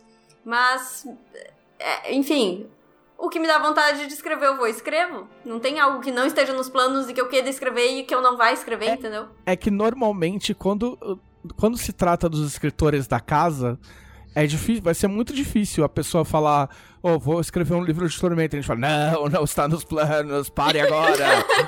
Joga esse livro no lixo. Ah, maldição. Entendeu? Normalmente, normalmente os nossos escritores da casa, vulgo Leonel e Karen, são escritores da casa porque têm boas ideias e escrevem bem. Então, se eles aparecem com alguma ideia e vão escrever, normalmente é porque vai dar bom, entendeu? Vai funcionar. Então, fica meio difícil não ter uma ideia boa e legal. É, e ao mesmo tempo, geralmente as ideias que eu tenho vontade de escrever são coisas que fazem sentido no universo, sabe? Não- eu não tenho vontade de escrever algo que, que não encaixe. Sim. Ah, queriam saber se, Flávia, queriam saber se você fez uma cópia da maçaneta do banheiro, mas você já falou que não, né? Não fiz e a outra ainda quebrou. É. então eu tenho que fazer uma cópia de duas maçanetas. Rainha das batanetas. Rainha das maçanetas. É, o meu reino é o Primeira reino das edição nova. Eu maçanetas acho que a gente perdidas. tem que declarar a Flávia deusa menor das maçanetas em Tormenta. Perdidas. maçanetas perdidas. Maçanetas quebradas. Sempre que, sobe, sempre que soube uma maçaneta da sua casa, ela foi pro reino de Flávia. Exatamente. Olha aqui, ó. O Lucas Rodolfo, ele fez uma pergunta. Ele falou, pode ser pra um dos. Ele perguntou pra todos, mas pode ser pra um dos participantes. Tipo, se hoje fosse Natal, que presente de amigo secreto você daria pra um outro participante? Eu daria uma maçaneta pra Flávia. Pronto, roubei. pode escolher Ai, um participante daria- pra dar um presente. Eu daria lá. um novo cosplay pra, pra, né, para o Guilherme, mas na verdade pra Karen. Pra Karen aproveitar. Ah. Muito bom. Ai, ai. Já pegaram. Se, se, se, se a Flávia tirou a Karen, o Trevisan tirou a Flávia, eu tirei o Trevisan, Não, então. não tem que tirar. Você Exatamente. pode escolher qualquer um.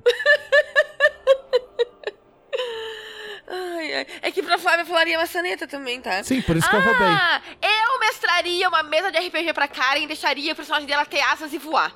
Oh. É. Isso é um presente, hein? Não, é. Eu, tenho, eu tenho dado mesa de RPG de presente pras pessoas. Tipo, uma aventura nos céus. Ninguém pisa no chão. Não, os O outros chão não, é só lava. ela vai voar. É uma aventura Ivete Sangalo. Tira o pé do chão. é, e você, Karen? É,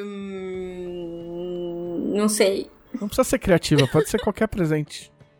É, Assim, se hoje fosse Natal e eu fosse dar um presente para os participantes desse podcast e Pode nós ser- estivéssemos todos reunidos, o que quer dizer que a pandemia acabou, eu daria um abraço em cada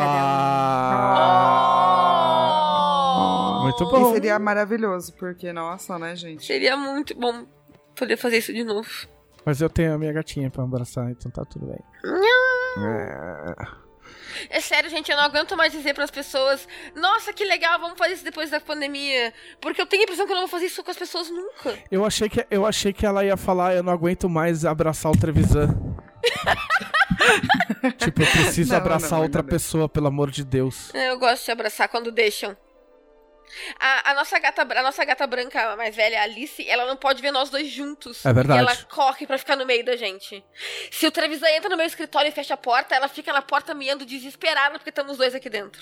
É ciúmes do Trevisan? Não, é ciúme de nós dois sentados juntos na dois. na- no, no sofá da sala ou os dois dentro do escritório. É só nesses casos em particular. Exatamente. É muito bizarro. E ela, ela, ela mudou muito de comportamento. Assim, ok. Tipo, um dos nossos gatos morreu. Entendeu? E aí todos os gatos mudaram de comportamento. Tipo, muito. Pra caralho. Então a, a Tenebra. A Tenebra não gostava de carinho. A Tenebra não ficava, no, tipo, muito perto. Aí agora ela fica perto, ela gosta de carinho. Tipo, ela tomou conta de um, de um lugar lá, de um- de uma- da torre que a gente tem pros gatos. Entendeu? A Alice, ela, ela era super carinhosa em São Paulo. Aí eu trouxe ela aqui pro sul, 19 horas de viagem. Ela meio que virou, tipo, uma irritadinha, saca? Dark Alice. É, Dark Alice. Não podia pegar ela tal. Aí agora, tipo, ela sobe no colo da Camila e fica dando cabeçada na cara da Camila, assim, de carinho. Você só não pode pegar na pata dela, senão ela fica, ela fica muito puta. E aí a Alice tem essa ideia, esse negócio de, tipo, se a gente senta pra almoçar, a- aí ela tem que ficar no meio de nós dois. Senão ela fica, sempre, ela sempre. fica puta. Sempre. Mas, assim, tem toda a questão do Nimb que morreu, né? Mas eu diria que não é só isso, porque todas as pessoas que eu conheço que têm gatos, os gatos estão se comportando de forma estranha durante a pandemia. Eles Ah, é, estão sentindo a mudança no ambiente, muito gato adoecendo. A minha mesma adoeceu, né? Falei aqui um montão. E eu, eu tô vendo isso, então quem aí tem gato, cuide bem do seu gatinho, porque eles, eles não, Não, então- sabem o que está acontecendo, mas eles estão sentindo a diferença. Quando o Nimi faleceu, a gente já tava mais de um mês em quarentena. E a gente já tinha notado mudanças neles, né? Então, tipo, eu acho que o que eles tinham pra mudar, eles já tinham mudado. Né? A Wina tinha mudado bastante nesse período. É que depois que o Nimbi morreu, todos eles mudaram de uma forma muito brusca e foi assim, ó, do dia pro outro. Sim. Aham. Foi bem de um dia Sim. pro outro, assim. A, a, a Wina, se ela tá, ela tá por perto da gente, não pode passar um, ga, um gato por perto, porque ela dá umas porradas. Ninguém pode se aproximar de nós. Sim, ela virou a líder da. Ela resolveu que ela é a líder da casa E ela escolheu, tipo, quando ela tá perto da gente. E assim, é muito louco, porque outro dia eu fui fazer. Eu chamei uma delas pra fazer carinho em cima da mesa. E a Wina tava, tipo, do outro lado da sala, ela veio correndo e, tipo, e deitou na, em cima da mesa pra fazer carinho nela, sacou? Então, tipo, ela tá mega ciumenta, assim. Eu não sei como a gente chegou nessa parte da conversa. É, pois é. Cara, mas eu vou dizer que as minhas gatas, elas estão muito. Do tipo assim, eu não saio de casa praticamente, assim, real. Eu peço tudo, supermercado, eu peço farmácia, então eu. E eu moro numa casa de vila, né? Então eu consigo, nos dias que eu não tô maluca de trampo, sair pra tomar um sol. Quando eu saio pra tomar um sol, ficam as três, e uma é muito velhinha, gente. Ela tá com 17 anos já. Ficam as três, tipo, olhando na janela e miando. que elas não podem me ver Nossa. lá fora. É. Nossa. Não, aí foi bizarro que ontem eu fui dormir e a Alice tava na cama. Verdade. Aí a Alice, tipo assim, pra tirar a Alice de algum lugar é só você ameaçar pegar ela, porque ela odeia que peguem ela. Então, normalmente, ameaça, ela sai correndo. Aí ontem, eu fui tentar pegar ela, ela, tipo, virou de, de, de, de barriga pra cima e, tipo, foi pra dar um, tipo, um, arranhãozinho, assim. Aí eu comecei a tirar as cobertas pra ela sair, ela começou a correr pela, tipo, tipo filhote, igual filhote. Ela começou a correr pela, pela cama e se esconder embaixo da coberta e não saiu. Tipo, se agarrou na cama e eu não consegui tirar ela. Eu tive que deitar e dormir com ela um tempo. Aí depois, quando ela, quando ela já tava meio sonolenta lá, que eu consegui pegar ela pra, pra ela botar ela pra fora. Mas ela, tipo, virou um filhote, assim. É muito bizarro. É legal, mas é muito bizarro. É... Sim, eu acho que quem teve filhos também disse que os filhos deram uma regredida, saca? Aham. Né? E eu acho que os bichinhos também, eles dão uma regredida, sabe? É. É. É, é bizarro que eles sentem muito porque a gente fica muito no escritório, tipo, cada um no seu escritório. Então, tipo, às vezes eles, tipo, quando a gente resolve sentar na sala, aí vem todo mundo. Aí, tipo, todo mundo cerca, assim. É, eu não faço ideia como a gente chegou na história dos gatos, mas eu tenho outras perguntas. Vamos continuar. Não, pior que tinha uma pergunta aqui, mas eu não sei responder porque eu não sei a raça de gato. Tipo, se vo... Rafael Souza, se vocês pudessem escolher ser um gato, de qual raça seriam? Eu, tipo, eu. Vira-lata, é, ó, vira-lata, Vira-lata, né? é. Se bem que eu tive, eu tive um, eu tive um persa que era legal, gostava dele. Cara, eu acho que eu- preguiçoso. um, um gato que eu queria, que eu não vou ter nunca, porque eu, eu não vou comprar e eu acho que ele é, É é pago, é um gato Maine muito. Kylo Ren, vocês já viram? Não. Qual que, Que é um gato muito orelhudo, muito grande, com o focinho meio pra frente. Ele parece o Kylo Ren, gente. Muito, assim. Não, parece o Kylo Ren. E eu queria muito um gato Kylo Ren. Muito, Não, muito, tem aquele. Maine Coon lá, aquele gigantão, aquele eu acho da hora. É eu bonito, acho muito né? bonito. Mas aí você tem que ter casa, né? E um, tipo, um Não, aspirador do tamanho do eles mundo. Se... É, eles se ajustam em qualquer ambiente. O lance é mais que, tipo, é muito pelo. E daí tem que cuidar e às vezes tem que, né? Porque embaraça, sabe? Caio Souza, aproveitando o grupo altamente gabaritado academicamente, olha só. Eu, eu passei, eu fiz academia de boxe um tempo, foi o máximo que eu cheguei perto da academia. Quais livros ou autores, autoras vocês diriam que mais construíram ou mudaram seu entendimento ou noção para a criação literária?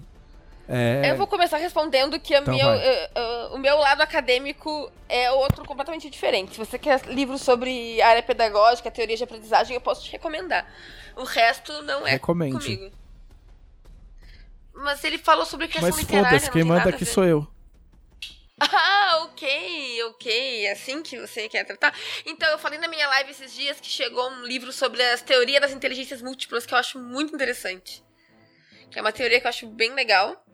Eu recomendo li- os livros sobre a teoria de- de- do letramento também. que São muito, muito bons. Não, mas, mas Soares, explica que introduziu porra essa que é essa aqui. inteligência múltipla aí. Porque dá pra usar no RPG então. também. Esse nome dá pra Claro usar que- no ah, RPG. é bem legal. Então, é, é uma teoria do Howard Gardner que ah, ele é contra esses testes de QI, porque testes tradicionais de QI só medem a tua inteligência, tua inteligência lógico-matemática. E ele diz que existem vários tipos, acho que são sete ou oito tipos de inteligência diferentes. Então tem, tem, tem essa inteligência lógico-matemática, tem inteligência de linguagem, tem inteligência artística, tem inteligência musical, tem inteligência interpessoal, tem inteligência intrapessoal. Então ele, ele diz que a, a, a gente, como sociedade, só considera válida a inteligência lógico-matemática, mas que existem uma série de outros tipos de inteligência no mundo que também devem ser igualmente valorizados. Ah, é bom que se, é- é isso aí, sabendo que tem vários tipos de inteligência, a gente pode ser burro em mais lugares também. Você pode ser burro em mais inteligências, né? E, Mas é uma teoria bem legal. e, e além de tudo, você pode usar esse nome, Teoria das Inteligências Múltiplas, como algum gancho de RPG, porque é um nome legal. Entendeu? Não acadêmico. Você, Fla- Flávia, Cara, pra mim foi o que eu estudo mesmo, né? Duran, Bachelard, é, Deleuze, Guattari, é, Spinoza foram autores que mudaram muito é, tudo pra mim. É, não como eu, apenas como eu vejo o mundo, como eu interpreto, mas como eu escrevo. Então, Gilbert Duran escreveu Estruturas Antropológicas do Imaginário. Então, ele fala sobre como essas imagens foram construídas na nossa civilização ocidental. E ele se baseou muito em Bachelard, que é um psicólogo existencialista, que vai falar sobre imagens que vêm da matéria. Então, ele fala de livro de fogo, terra, água, ar, espaço e etc. É, e, e eu acho que para ler eles na contemporaneidade, você precisa de um pouco de Foucault, um pouco de Guattari, um pouco de Deleuze, que são pessoas que vão falar sobre afetos é, e poder numa, numa cultura um pouco mais contemporânea, assim, que a minha leitura, eu faço uma leitura deles a partir desse viés. E a partir do momento que eu comecei a colocar essa lente, que é uma lente que eu gosto, né, para ver o mundo, daí muda tudo, assim. Eu não acho que meus autores são necessariamente de crítica literária, não foram é, é, porque eu não venho também desse local, né? E mas não importa o que, que você esteja lendo, tipo a Camila falando de pedagogia, não, é isso, do, tipo eu leria esses livros e com certeza eles me dariam algo novo que eu ia colocar para a criação literária, mesmo que não seja sobre criação literária, sabe? Porque, né? Não, eu entendo, porque, tipo, conhecimento nunca vai fora. Exatamente. né? Conhecimento tu aplica na tua vida mesmo que tu não use no teu emprego diretamente, por exemplo. agora me fudi. Falar depois da Flávia é pedir pra se fuder, né? Agora, Imagina. agora fala as pessoas que, que trabalham Não, exatamente aí diretamente agora com a fala a. Karen, que tem, que tem, também tá, Que faz é acadêmica. Eu. Assim, tem. Tem os livros que ensinam como criar histórias, tem livros que ensinam como analisar histórias, mas pra mim o que realmente mais tem impacto na forma como eu trabalho são os livros de histórias. Então, um, um livro que realmente me influenciou bastante e que, pra falar bem a verdade, eu demorei pra ler, porque, pra ser bem sincero, eu achei que seria chato e eu me surpreendi demais, foi o Hamlet, do Shakespeare. Hamlet é maravilhoso. Shakespeare é foda. É, é uma peça, então você começa a ler. Ele é uma peça de teatro, não é um romance. É uma coisa que, na verdade, por muito tempo eu achei que fosse um romance. Eu não sabia nada de Shakespeare, de Shakespeare, falar bem a verdade. Eu sabia que ele era famoso e inglês. e aí eu fui ler.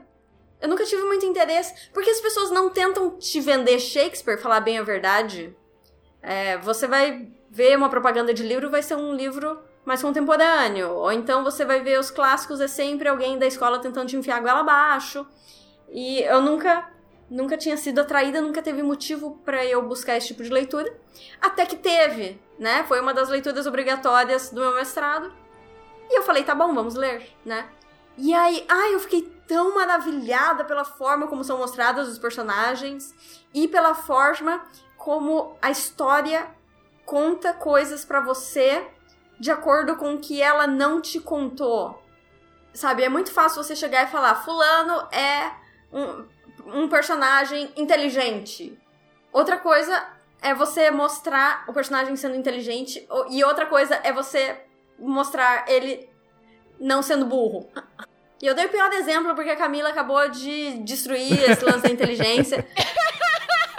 Não, ela destruiu o lance de QI, é diferente. A inteligência Exato, que não existe. significa que você é inteligente. É. É, significa outras coisas, porque a nossa cultura tende a querer pôr tudo numa caixa rápida, né? Então vira assim, Uhum. que inteligência, não é. Tipo, na psicologia eu aprendi a aplicar testes, né? E um desses testes era o teste de QI.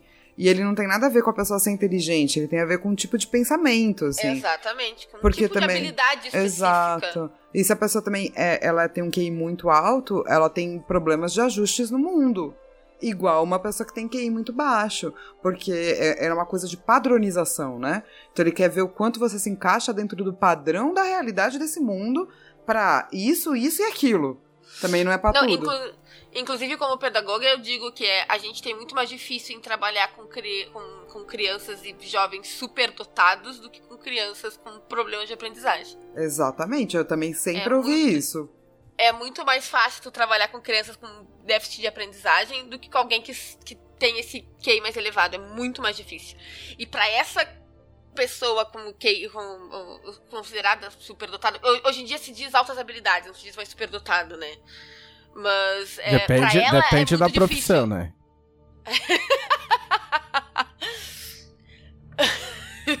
Acabou comigo. Nossa, eu demorei, eu tava aqui processando, Perdi os processando. Perdi os lados. Mas enfim, é muito mais difícil pra essa, essa, essa pessoa eh, com altas habilidades se encaixar no mundo, se encaixar na escola, se encaixar no meio social, né? É, é bem mais complicado, assim. A gente, o pessoal fala que quer ser crianças superdotadas e ser super inteligentes como se fosse uma coisa meio de filme, assim. É, e não é nada assim, né? Mas a realidade, a realidade é, é outra. E se tu for ver historicamente, os maiores gênios da humanidade tinham uma vida social e pessoal de merda. Tipo, meu irmão tem um QI super alto, saca? Ele ia muito mal na escola, ele tinha problemas de aprendizado porque ele não conseguia focar.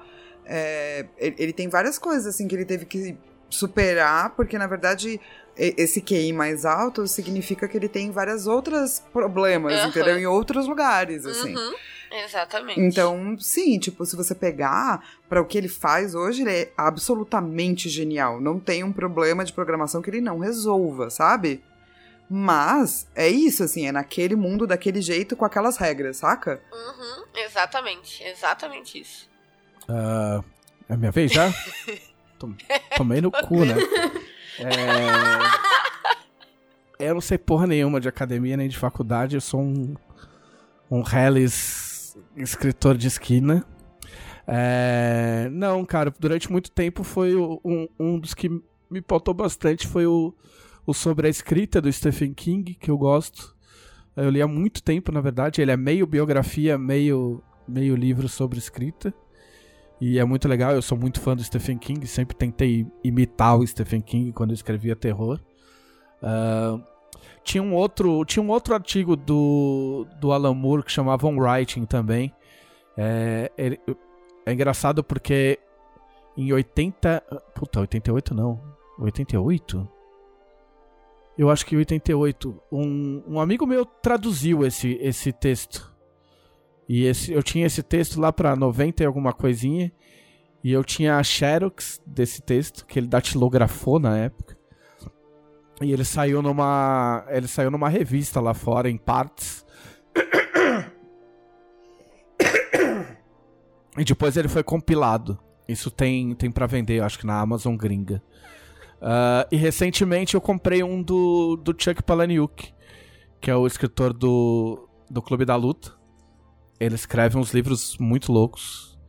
E ele escreveu um livro nessa linha, mais ou menos, do, do um pouco meio na linha dessa, desse de Stephen King. Um pouco mais light na parte biográfica, que chama Consider This. E é muito bom, muito bom. Eu tô lendo ele como e-book no, no, no, no tablet. E aí dá pra fazer várias marcações e é bem legal. E, tipo, eu acabo marcando quase a página inteira, assim. Porque ele dá umas dicas muito boas. Mas é o máximo que eu cheguei. Trevisão, você falou aí sobre artigo em revista. Sabe que outra revista tem artigos muito bons sobre escrita e narrativa? Não faço ideia. A revista Dragão Brasil! Ah, verdade? Todos os meses sai a coluna do Leonel Caldela sobre narrativa. Ele fala tanto sobre narrativa de romance quanto de RPG. Tem dicas muito boas. Então, quem não é assinante da Dragão Brasil, vai lá em apoia.se barra Dragão Brasil, assine a revista e receba mais de 100 páginas de conteúdos variados, entre eles a coluna do Leonel. Todos os meses no seu e-mail. E... Maravilhoso. Não é maravilhoso, é E que fala. E. E último recado, porque Jabá nunca é demais. Nós já temos medalha de Lena no site da Jambô. Quando for ao ar o podcast, já vai estar lá. Então entra em jamboeditora.com.br. Temos medalhas de quase todos os deuses já. E acabou de sair de lema. Este foi o podcast da Dragão Brasil, a maior revista de RPG e cultura nerd do país. Até semana que vem! Até!